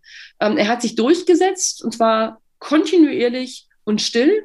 Ähm, und deswegen wird man die AfD, selbst wenn vorn ein vermeintlich, sag mal, bürgerlicher Protagonist an der Spitze steht nach der nächsten ähm, Vorstandswahl, die inhaltliche Stoßrichtung der Partei, die ist festgelegt und da ist von liberal und bürgerlich und konservativ nicht mehr viel zu spüren. Also haben wir jetzt eine rechtsextreme Partei, deren Radikalisierung abgeschlossen ist. Ach na, die ist noch weiter zu treiben. Ähm, also die Radikalisierung, ähm, ich glaube, die ist auch abhängig von der allgemeinen ähm, politischen Situation, die ja nicht unabhängig von den anderen Parteien funktioniert. Also für die AfD kann man nur sagen, der Flügel hat sich auf der gesamten Breite durchgesetzt. Ähm, es gibt die klaren Fronten nicht mehr. Es gibt nicht mehr diejenigen, die sagen, wir stellen uns dem Flügel entgegen.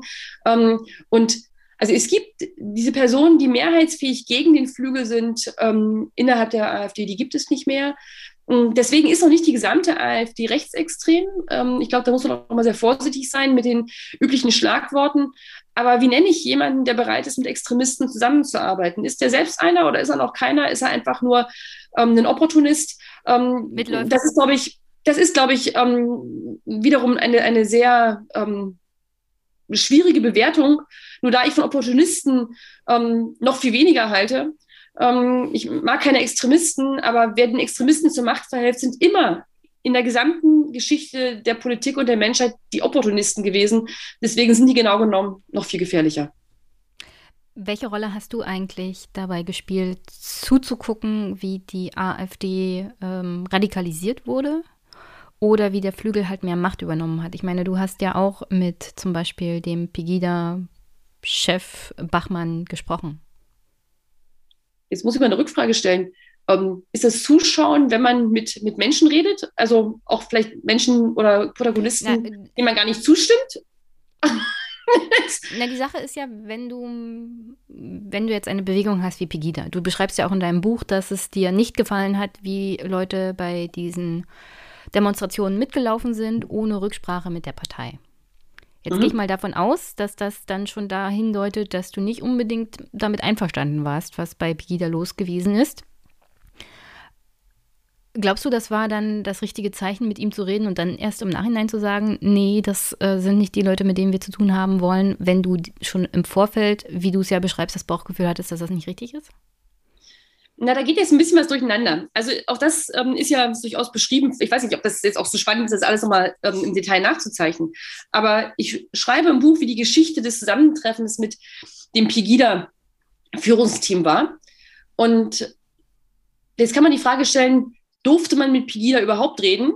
Ähm, also wer das mit Nein beantwortet, ähm, den halte ich für politisch tatsächlich auch ähm, in einer Weise, na, ich mach, ich mach's mal drastisch. Also wer in der Lage, nicht in der Lage ist, mit auch Kontrahenten zu reden, der sollte Politik sein lassen.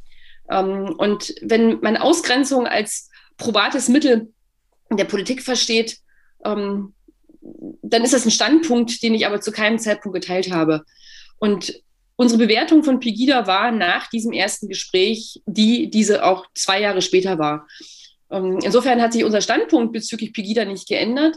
Nichtsdestotrotz musste ich ja wahrnehmen, dass gerade 2014 und 2015 reihenweise Bürger auf die Straße gingen, die berechtigte Anliegen hatten. Und so wie in der politischen Bewertung jeder Bewegung, jeder Partei der Unterschied gemacht werden sollte zwischen Einzelpersonen und der Gesamtstruktur, so haben wir das bei Pegida auch gemacht. Das heißt, wir haben gesagt, ja, die Leute gehen für berechtigte Sorgen auf die Straße. Ähm, das ist richtig und das sollten sie tun. Ähm, nichtsdestotrotz erklären wir hier, dass wir mit ähm, Herrn Bachmann und mit anderen Personen ähm, an dieser Stelle wenig Gemeinsamkeiten haben. Ähm, nur das entwertet ja nicht, ähm, dass Zehntausende Bürger jeden Montag demonstrieren gehen. Ich kann dir nicht in gleicher Weise aburteilen oder ihnen die Legitimität ihrer Demonstration absprechen. Kommen wir mal zu den Medien. Du schreibst in deinem Buch, bei mir hinterließ der Parteitag gemischte Gefühle. Selbst mir gut bekannte Journalisten wie Jens Schneider, Süddeutsche Zeitung, redeten ohne sichtlichen Beleg nach meiner Wahl von einem Rechtsruck der Partei und schon bald davon, dass die AfD ohne Bernd Lucke in, die, in der politischen Bedeutungslosigkeit versinken werde. Bei aller Freude über den Sieg als Vorsitzende begann noch am Abend meiner Wahl ein sprichwörtlicher Wettlauf gegen die Zeit, um zu klären, ob wir die AfD als bürgerliche Kraft etablieren konnten. Nicht nur die Hauptstadtpresse hatte sich für den Fall von Luckes Scheitern schon lange auf das Narrativ des Aufstiegs der Rechten in der AfD eingeschossen. So, Entschuldigung. So als sei er der einzige Garant für sachliche politische Positionen. Landesweit sprossen überall vermeintliche Nazi-Jäger in den Redaktionen von Print und TV aus dem Boden. Ähm, gibst du der Hauptstadtpresse sozusagen Mitschuld an dem Erstarken der Rechten, weil sie sie hochgeschrieben haben? Ja, und zwar nicht erst ab 2015. Also die ersten Erlebnisse mit derartiger Berichterstattung, die gibt es schon aus dem Frühjahr 2013. Ähm, das erzähle ich, glaube ich, an einer Stelle wo versucht wurde, nachdem man völlig normale Parteiveranstaltungen gefilmt hatte, bei denen Bürger gezeigt wurden, denen man wirklich nicht vorwerfen, vorwerfen konnte, in irgendeiner Weise verdächtig zu sein. Ähm, trotzdem hat M der MDR damals versucht, einen Bericht rauszustricken, ähm, der in irgendeiner Weise rechtsextreme Tendenzen zeigten. Als das nicht gelang, wurde der Beitrag nicht gesendet. So wurde mir dann aus der aus Reihen des MDR zugetragen mit der Bitte, das doch bitte nicht zu wiederholen, nach dem Motto oder Zitat, es wird nicht gesendet, weil es nicht braun genug war. Und ich habe das damals gehört und dachte, das glaube ich jetzt gerade nicht. Ähm, da gibt es in der Tat nichts Böses zu berichten und deswegen berichtet man nicht, weil man dann den Stempel nicht aufdrücken kann, weil Bilder stärker gewesen wären ähm, als das Etikett. Und insofern muss man leider konstatieren, dass es ab 2013 auch kontinuierlich und immer wieder den Versuch ähm, von Journalisten gegeben hat, nicht allen, aber viel zu vielen in diesem Land, die AfD in eine rechte Ecke zu schreiben. Man kann das dann selbst erfüllende Prophezeiung nennen, aber ich glaube, ich bin so differenziert genug, um zu sagen, die AfD hat reihenweise eigene Fehler gemacht, dass man jetzt der den Journalisten sicherlich nicht ähm, eine Alleinschuld anhängen kann. Aber Tatsache ist, dass jedes Berichten der Presse oder auch jedes Überhöhen eines vermeintlichen Skandals bei der AfD, auch in einer relativ frühen Phase, immer nur einer Seite geholfen hat, und zwar den Radikalen. Bürgerliche haben ihre Klientel verloren, sie haben ihren Arbeitsplatz, sie haben ihre Kunden verloren. Jedes Mal, wenn über die AfD einfach auch Blödsinn berichtet wurde, dann traf es nicht die Radikalen, weil die sowieso durch ihr Umfeld längst immunisiert gewesen sind. Und so hat die Berichterstattung am Ende nur einer Seite geholfen, und zwar, ich fasse es mal kurz zusammen, der Höcke-Seite und nicht den Bürgerlichen. Ähm, und das muss die Presse sich auf jeden Fall anrechnen lassen. Sie haben es bis heute ja nicht gelernt. Ähm, sie wundern sich immer, dass heute die Berichterstattung über die AfD der Partei selbst nicht mehr schadet, weil die politische Wagenburg, die sich um diese Partei gebildet hat, ähm, inzwischen so vermeint, also vergleichsweise groß ist, die Stammwählerschaft doch so gefestigt, dass dort niemand mehr glaubt, was in der Presse geschrieben wird. Und das ist insofern schlimm, weil tatsächlich ja auch Journalisten ähm, hin und wieder sehr differenzierte Berichte abgeben, aber es glaubt von den Unterstützern dieser Partei niemand mehr. Und insofern ist auf mehrerlei Weise immenser Schaden ähm, für das politische System angerichtet worden. Wer sind jetzt die Stammwähler der AfD? Na, ich re rede erstmal von der statistischen Größe. Ähm, es, sind, es gibt fünf Prozent mindestens ähm, der Wähler, die die AfD immer wieder wählen. Ich glaube sogar, dass es ähm, neben denjenigen, die früher NPD gewählt haben, und das waren ja keine fünf Prozent bundesweit, sondern sehr viel weniger, eine vergleichsweise große Anzahl an Leuten gibt, die die AfD aus einem Grund wählen, weil sie die Schnauze voll haben mit den anderen Parteien, weil sie denen eine politische Ohrfeige verpassen wollen. Viele von ihnen erwarten von der AfD keine Lösung, aber sie erwarten, dass die anderen Parteien es schlimm finden, wenn das AfD-Wahlergebnis am Wahlabend, egal bei welcher Wahl, wieder vergleichsweise gut aussieht. Da kann man sagen, das ist kein guter Grund. Ähm, und ja, ich finde ihn in der Tat auch nicht gut genug, um die AfD noch zu wählen. Auf der anderen Seite muss man sich ja auch vor Augen halten, was den Wählern als Möglichkeit bleibt, um ihre Unzufriedenheit mit der Situation auszudrücken. Ähm, und da gibt es, wie wir wissen, in einer Parteiendemokratie nicht so verflucht viele Möglichkeiten. Was hast du denn dann für einen Eindruck von Politik und von, vom Hohen Haus gehabt, als du dann Landtagsabgeordnete warst und auch, naja, dann warst du ja nicht mehr in der AfD, aber trotzdem Bundestagsabgeordnete? naja, das ist eine, eine Selbstüberhöhung ähm, der Parlamentarier, die mir heute auch noch schwer über die Lippen kommt. Also man, es ist ja auch interessant, dass außerhalb der Parlamente vom Hohen Haus gar nicht geredet wird. Aber ist man einmal in einem Parlament, reden ähm, die Insassen desselben andauernd vom Hohen Haus. Und ähm, ich glaube, fühlen sich dabei ziemlich cool. Ähm, tatsächlich bin ich ähm, sowohl beim, im Landtag als auch im Bundestag erschrocken gewesen und, und ähm, der Eindruck wird mich auch nicht verlassen über das skandalöse intellektuelle Niveau der allermeisten Parlamentarier. Ähm, man muss leider konstatieren, dass der, der Schwund an, an Fachkräften ähm, auch in der Politik unübersehbar ist. Das ist nicht erst seit ein paar Jahren so. Ich glaube, der Trend hält schon sehr viel länger an. Und wir erleben diesen Substanzverlust überall in diesem Land, aber natürlich auch in der Politik. Und dabei spielt die Negativauslese die in Parteien überall passiert, eine gewaltige Rolle. Und der wirkt sich auch auf die parlamentarische Diskussion aus, die inhaltlich einfach ungenügend ist in den meisten Fällen. Aber ist es nicht schade, dass man außerhalb des Parlaments nicht vom Hohen Haus spricht? Und fällt das den Parlamentariern nicht selber ein bisschen auf? Also es muss ja Gründe geben, warum man nicht vom Hohen Haus spricht. Ich glaube, es ist erstens der Sprachgebrauch. Das ist ein, ein sehr, sag mal, ein sehr interner Sprachgebrauch. Ähm, und ich finde das jetzt nicht dramatisch, weil vom Hohen Haus zu sprechen, ähm, würde das, was dort drinnen getrieben wird, ja nur maßlos überhöhen, um bei dem gleichen Wort zu bleiben. Und ähm, da es diese niveauvollen Debatten nicht gibt, ähm, warum soll man vom Hohen Haus sprechen? Ich glaube nicht, dass es gerechtfertigt ist. Schade eigentlich, es wäre gut fürs Land, aber tatsächlich ist der Zustand ein anderer. Wie war denn das Niveau dann der Debatten im Hohen Haus, als die AfD einzog? Na, ich kenne das Niveau vorher nur aus, ähm, aus einem Besuch oder gelegentlichen medialen Ausschnitten. Ähm, das Klima ist mit der AfD ähm, erkennbar rauer geworden. Dazu hat die AfD auch selbst beigetragen. Ähm, da gibt es genug Zwischenrufe ähm, aus den Reihen der AfD, die ich entsetzlich fand. Aber es gibt auch eine ganze Reihe von Zwischenrufen aus den anderen Fraktionen, die intellektuell ähm, kein bisschen niveauvoller waren. Insofern ist es, glaube ich, nicht hilfreich, mit dem Finger immer auf die anderen zu zeigen der Ton kann rau sein, wenn Inhalte transportiert werden. Aber es geht nicht um Inhalte in der Politik. Das muss man sich immer wieder klar machen. Ähm, so wie es nicht um eine Entscheidungsfindung im Plenarsaal geht, sondern die Entscheidungen lange vorher feststehen, auch in den Ausschüssen kaum noch Entscheidungen gefällt werden, weil die Koalition natürlich ihre Mehrheit vorher beschafft hat, was aus deren Sicht natürlich auch sinnvoll ist. Ähm, es geht am Ende um das Senden von Botschaften für die Öffentlichkeit. Ähm, und das ist in der Demokratie auch in Ordnung, aber dabei verliert natürlich die Debatte an Inhalt. Und ähm, für Fachleute der jeweiligen Frage, die behandelt wurde, ob es ähm, das Infektionsschutzgesetz ist oder das Thema Energie oder das Thema Bildung, ähm, sind die allermeisten Debattenbeiträge die inhaltliche Zumutung. Kommen wir mal kurz zu dem lieben Geld. Wie wichtig war Geld für die AfD am Anfang, in der Mitte und am Ende? Bevor du ausgetreten bist? Das ist wieder eine Frage, die, glaube ich, je nach Hierarchiestufe, in der man sich befunden hat, sehr unterschiedlich beantworten kann.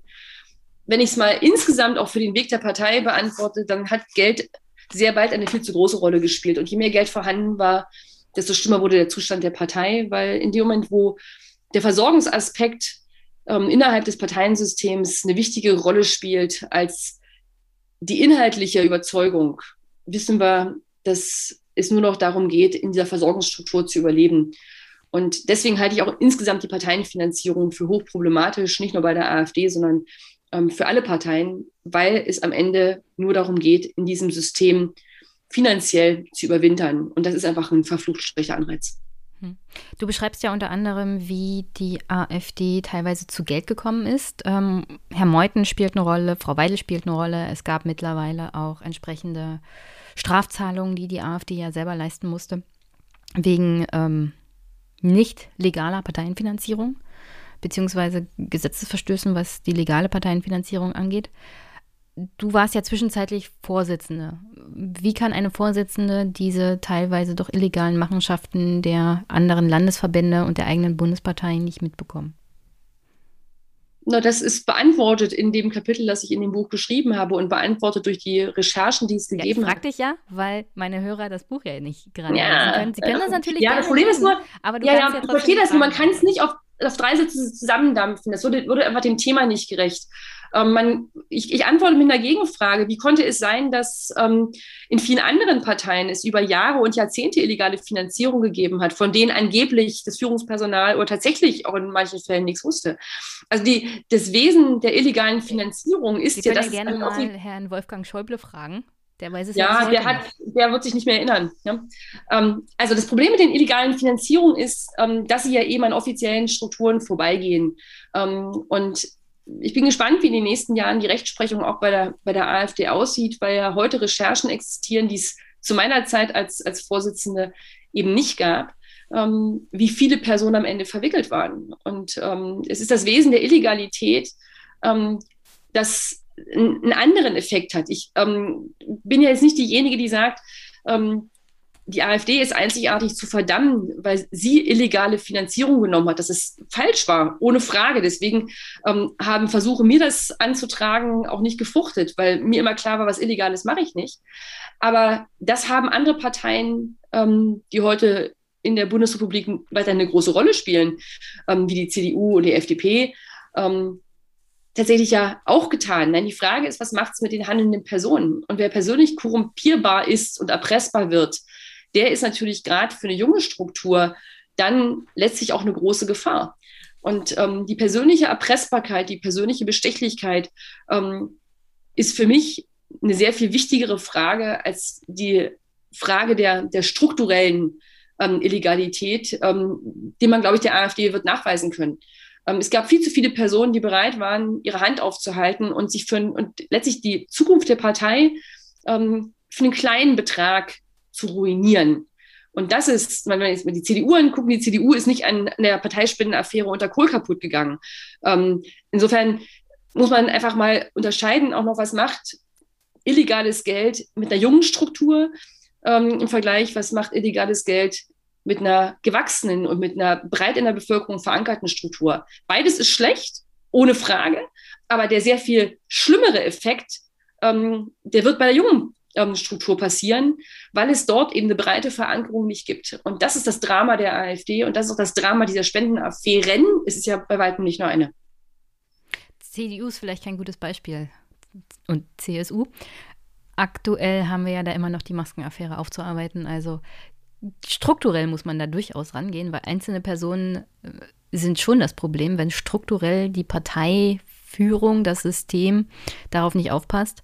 Und ähm, im Fall von der Union ja auch dann im Bundestag auf politischer Ebene grundsätzlich nicht darauf geachtet wird. Das ist ein strukturelles ja. Problem. ja, da stimme ich dir zu. Da stimme ich dir zu, aber es, aber es äh, wäre ganz leicht zu beheben, das Problem, ähm, in dem Parteien nicht mehr die Rolle spielen, die sie spielen. Es gibt ja eine Phase in der Bundesrepublik, da sind wir beide ein bisschen zu jung, ähm, in der Parteien und auch Fraktionen eine sehr viel geringere Rolle gespielt haben. Aber es ist von Seite der Parteien spätestens mit Kohl und seiner angeblichen geistig-moralischen Wende Anfang der 80er Jahre des letzten Jahrhunderts ähm, zu einer massiven Stärkung des Fraktions- und Parteiapparates gekommen. Ähm, in Diskussionen wirst du immer wieder erleben, dass Leute danach rufen, dass Parlamentarier bitte ja keinem anderen Job nachgehen sollen, ja keine Nebenbetätigung, damit sie sich voll aufs Mandat konzentrieren können. Und die Leute, die so etwas fordern, meinen das meistens sogar gut, aber sie vergessen eines völlig je abhängiger ein Politiker von einer Partei und einer Fraktion einer Partei ist, desto anfälliger wird er für Korruption. Und deswegen kann ich nur dafür plädieren, macht Parteien um Himmels Willen unwichtiger. Das war im Übrigen auch schon der Ansatz der AfD 2013, den sie heute nur leider vergessen hat. Je weniger Parteien in diesem System drin ist, desto mehr tatsächliche parlamentarische Demokratie und Kontroverse ist möglich. Die Parteien werden sie nicht zulassen, wenn sie nachbleiben wollen. Und das ist ja auch das Dilemma dieses ähm, dieser Wahl, das Dilemma der, der demokratischen Kontroversen, die sind dann insgesamt, ähm, dass sie zugedeckelt wird von den Apparaten.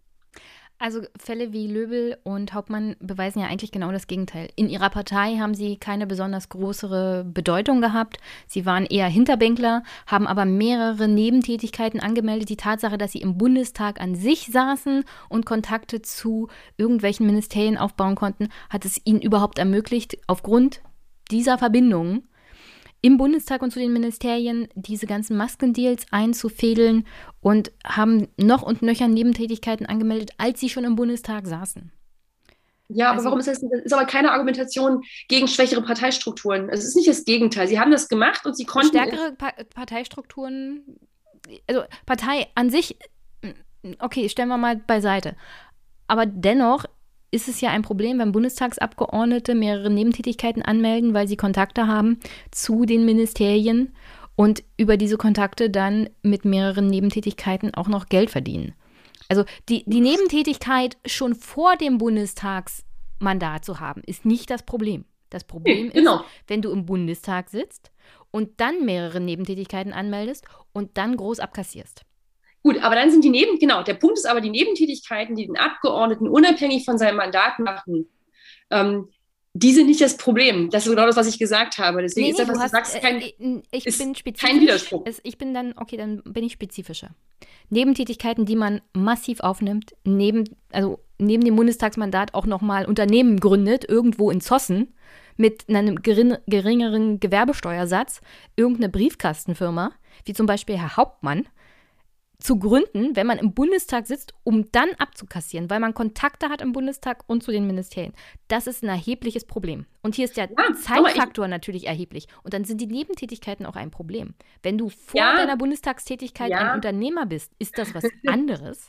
Ja, aber ich verstehe, ich verstehe das Entsetzen darüber. Ich bin auch die Letzte, die so etwas gut heißt. Ähm, der Punkt ist nur, warum, warum kann sowas funktionieren? Ähm, weil unter anderem, also was, was ist am Ende gelaufen? Die, ich habe hab mir jetzt die einzelnen Affären nicht, nicht in jedem Detail angeguckt.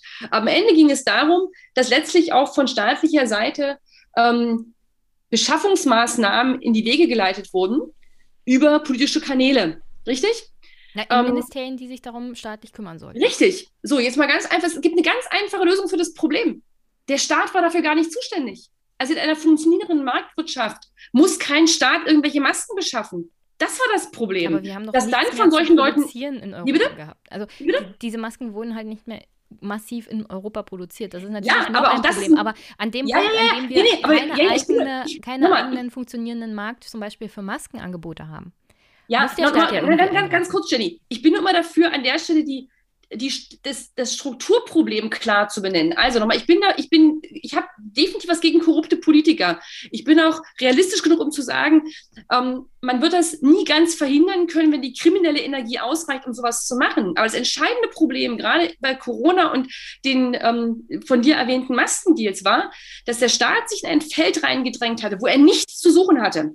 Und jeder, der ein bisschen was vom Markt versteht, weiß, dass ein Eingriff in den Markt einen weiteren Eingriff und nicht nur einen ähm, am Ende zur Folge haben wird. Insofern, in der Tat, entsetzlich und zu verurteilen, was diese, was, was diese Abgeordneten getan haben. Aber die Voraussetzung dafür, dass solche kriminelle Energie entfaltet werden konnte, liegt bei der Regierung selbst.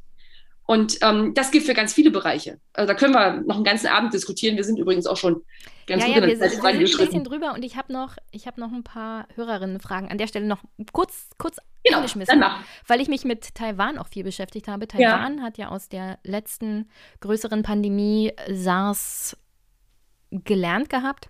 Ja. Und die haben dann aber auch staatlich eingegriffen, für mehr Produktion gesorgt und für die Verteilung der Masken mit einem bestimmten Kontingent pro Person in Taiwan. Also es mhm. kann schon durchaus funktionieren, dass du zwar einen produzierenden Markt hast, aber dass der Staat dann eingreift und dafür sorgt, dass das verteilt wird. Also ganz ohne Staat würde ich, glaube ich, bei einer Pandemie auch nicht auskommen wollen. Und um ehrlich zu sein, auf der Grundlage, was ich hier so sehe, es war einfach, glaube ich, zu wenig organisierter Staat hier tätig bei der Herangehensweise an die Pandemie. Also ja, organisiert. ich glaube, der Staat kann nicht, ja, ich glaube, an der Stelle kommen wir nicht zusammen, weil ich ja. zu häufig gesehen habe, wie staatliche Organisation eben nie vernünftig funktionieren kann, zumal wenn sie zentral passiert. Dafür ist Deutschland einfach zu groß. Auf kommunaler Ebene bin ich da bei dir, da geht eine ganze Menge mehr. Aber das Problem beginnt meistens ein bisschen vorher. Und wir haben schon seit ähm, langer, langer Zeit in Deutschland keine funktionierende Marktwirtschaft mehr, spätestens mit der Wiedervereinigung. Insofern sind viele Dinge, die jetzt heute auftreten, Folgeprobleme. Okay, dann noch zwei, drei Fragen von mir und dann die Hörerfragen und dann. Na dann los. ah, da, da, da. Gibt es Themen, wo du heute deine Meinung geändert hast? Das ist keine, die mir sofort einfallen. Ähm, außer dass ich ähm, sicherlich an, an vielen Themen über die Jahre gefeilt habe, ähm, wo ich vielleicht 2012, 13 mit einem Bauchgefühl geantwortet hätte und heute oder in den letzten Jahren viel über Ursache und Wirkung nachgedacht habe. Aber nein, ich bin inhaltlich, ähm, glaube ich, immer noch ziemlich dort, wo ich ähm, 2013 gestanden habe, mit dem einzigen, ja, vielleicht gibt es einen Unterschied. Ähm, ich habe damals auch aus einem Gefühl heraus mh, hm, Bürger verstehen können, die große Angst vor der Abschaffung des Nationalstaats haben. Ähm, ohne jetzt groß drüber nachzudenken, ähm, weil der Nationalstaat ja auch etwas war, mit dem wir alle aufgewachsen sind. Vielleicht in der DDR nicht, aber spätestens zur Wiedervereinigung war das Thema Nationalstaat ähm, dann wieder auf der Agenda. Ähm, und heute ähm, komme ich zu dem Schluss, dass der Nationalstaat aus meiner Sicht tatsächlich nicht überleben wird. Jedenfalls nicht der, den wir kennen, nicht der deutsche, möglicherweise auch nicht der französische auf Dauer, der italienische oder der spanische. Ähm, also die großen Nationen in Europa. Ich glaube, dass ähm, ein Fortschritt wäre, wenn wir über kleinere Verbünde reden. Ähm, ich glaube auch, dass Sezession, also die Abspaltung von Gebieten, keine Katastrophe wäre. Ähm, Brexit ist im Grunde auch ein Beispiel dafür, ähm, wie ein Land sich aus einem Verbund zumindest politisch ähm, verabschiedet, geografisch natürlich nicht. Ähm, das hätte ich, glaube ich, 2013, 14 so nicht gesagt. Und es gibt, glaube ich, heute gute Gründe, das nicht als bedrohlich zu empfinden. Ich stelle mir gerade mental vor, wie die Bayern sich abspalten. Das könnte ich mir gut vorstellen, bei den Sachsen auch.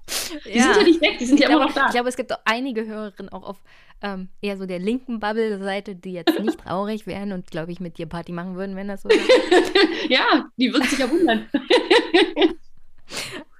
Hast du, hast du irgendwelche Fehler gemacht oder Kompromisse eingegangen, die du im Nachhinein bereust?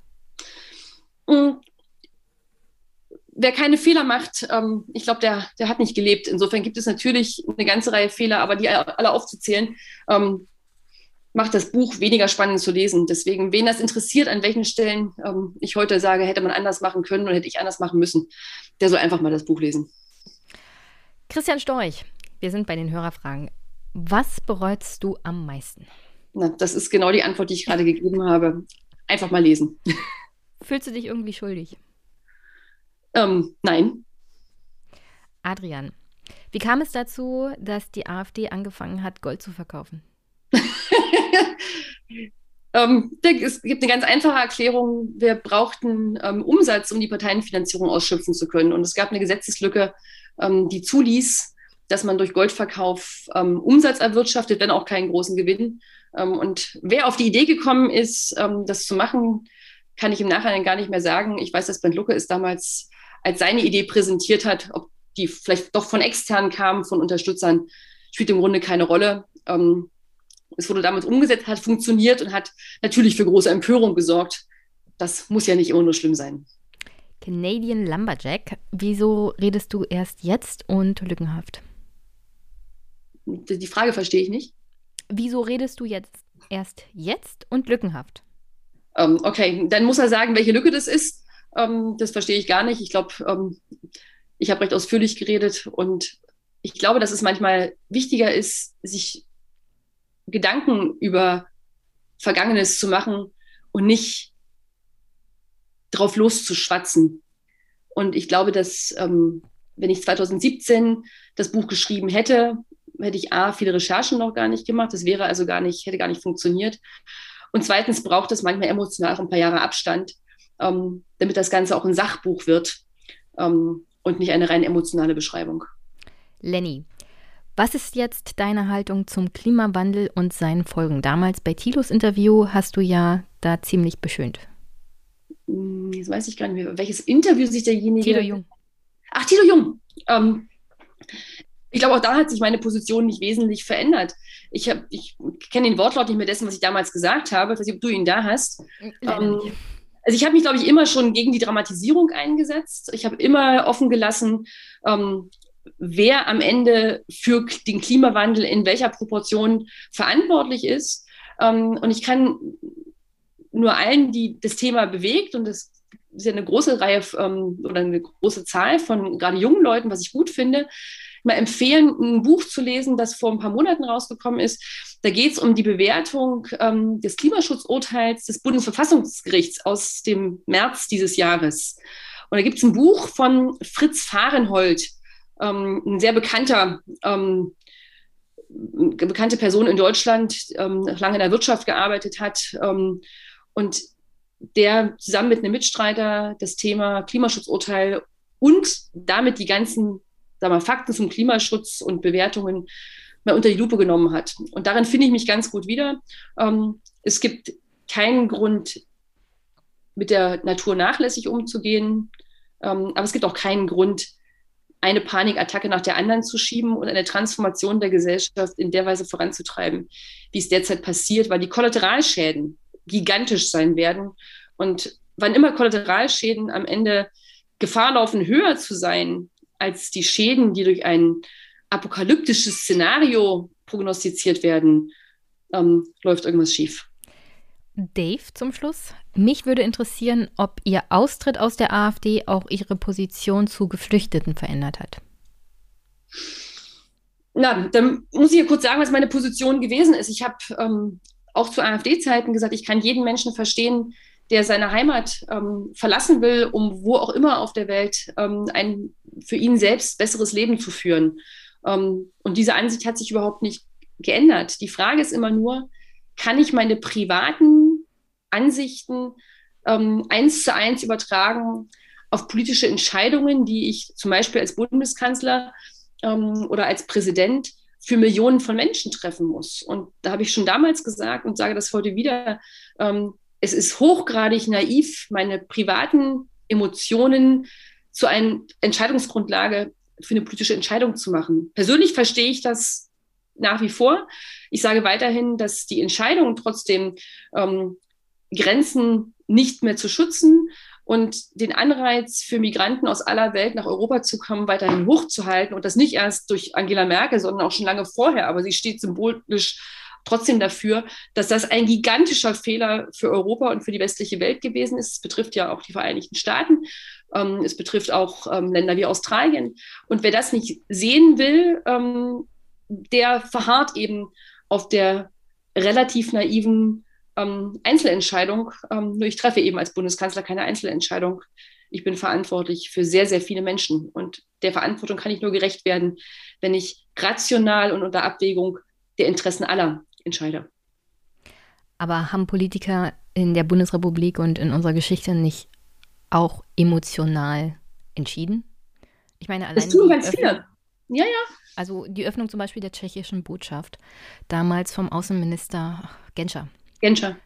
Äh, der hat ja selber darüber berichtet, dass er es als jemand, der selbst Vertreibung erlebt hat und Flucht, mit seiner eigenen Emotionen nicht ausmachen konnte, äh, die Menschen in der Botschaft da zu lassen. Also Gibt es überhaupt ja. einen Politiker, der so handelt, wie es du gerade beschrieben hast? Und wäre das nicht glaube, absolut das, mhm. grausam, so Politik zu haben? Also, wenn es grausam ist, ähm, abwägend, ähm, also die Interessen aller abzuwägen, wenn man das als grausam bezeichnet. Ähm, nee, also ohne Emotionen und nur wie ein Computer handelt. Ich, ich, sage ja nicht ohne Emotionen, aber ich sage, dass die Emotionen, die ich als Einzelperson habe, dass ich die immer rationalen Interessensabwägungen der verschiedenen Interessensgruppen, die ich vertrete ähm, als Politiker, dass ich ähm, die zumindest einem Realitätscheck unterziehen muss. Und ähm, wenn ich das nicht tue, wenn ich ähm, im Affekt, ich könnte es nicht emotional sein, ich könnte sagen, im Affekt handeln, wenn Affekt handeln vor politischem und rationalem Abwägen geht, ähm, dann ist das genau genommen eine Katastrophe ähm, für jedes Land, wenn der Affekt überwiegt. Und jetzt kann man Genscher bestimmt ähm, ähm, vieles vorwerfen. Ähm, ich bin nicht in allen politischen Entscheidungen mit ihm einer Meinung. Aber ich glaube, man sollte an der Stelle zwei Dinge tun. Erstmal davon ausgehen, dass natürlich ähm, seine Emotionen nicht die einzige Entscheidungsgrundlage war, sein Affekt und sein, sein Bedrücken über die Situation, sondern er war lange, er war ja vorher Außenminister, er kannte die Situation zwischen den beiden deutschen Staaten genauer, er kannte die handelnden Personen und in der Tat, es ging um eine überschaubare Anzahl von Leuten und es ging um Deutsche, letztlich für die die Frage stand, dürfen sie innerhalb Deutschlands umziehen?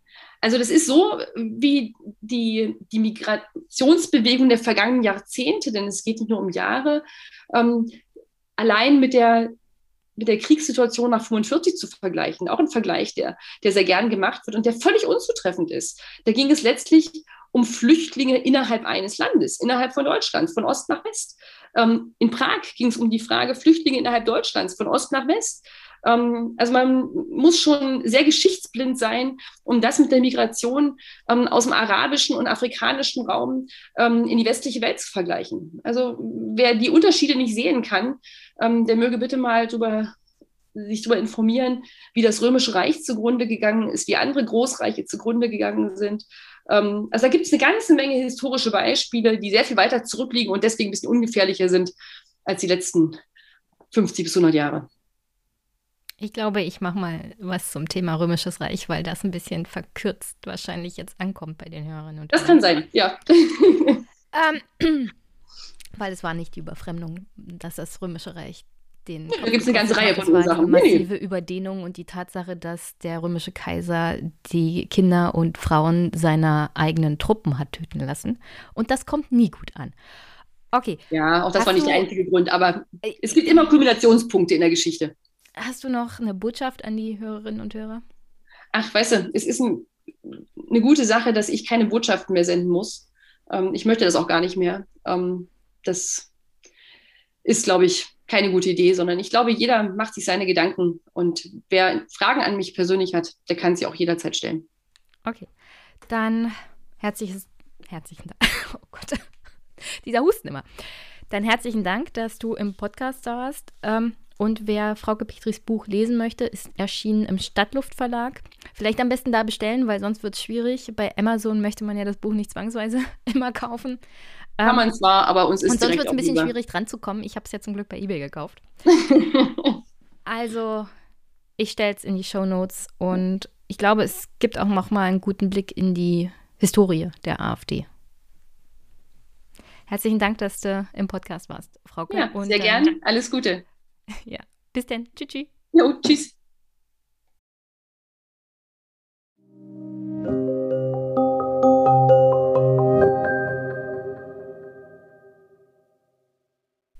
Zum Abschluss. Wie immer, ihr könnt den Podcast unterstützen finanziell über Überweisung, PayPal, Steady. Findet ihr in den Shownotes. Oder ein Buchgeschenk über die Wishly-App Wunschliste würde ich mich super riesig drüber freuen. Ihr könnt den Podcast auch unterstützen, indem ihr ihn teilt, weiterempfehlt, Feedback gebt, was euch genehm ist. Und Bewertungen sind auch immer gerne gesehen. Vor allem im Podcatcher eurer Wahl oder bei iTunes. Und sonst wünsche ich euch an dieser Stelle eine wunder wunderschöne Woche. Wir hören uns. Bis bald.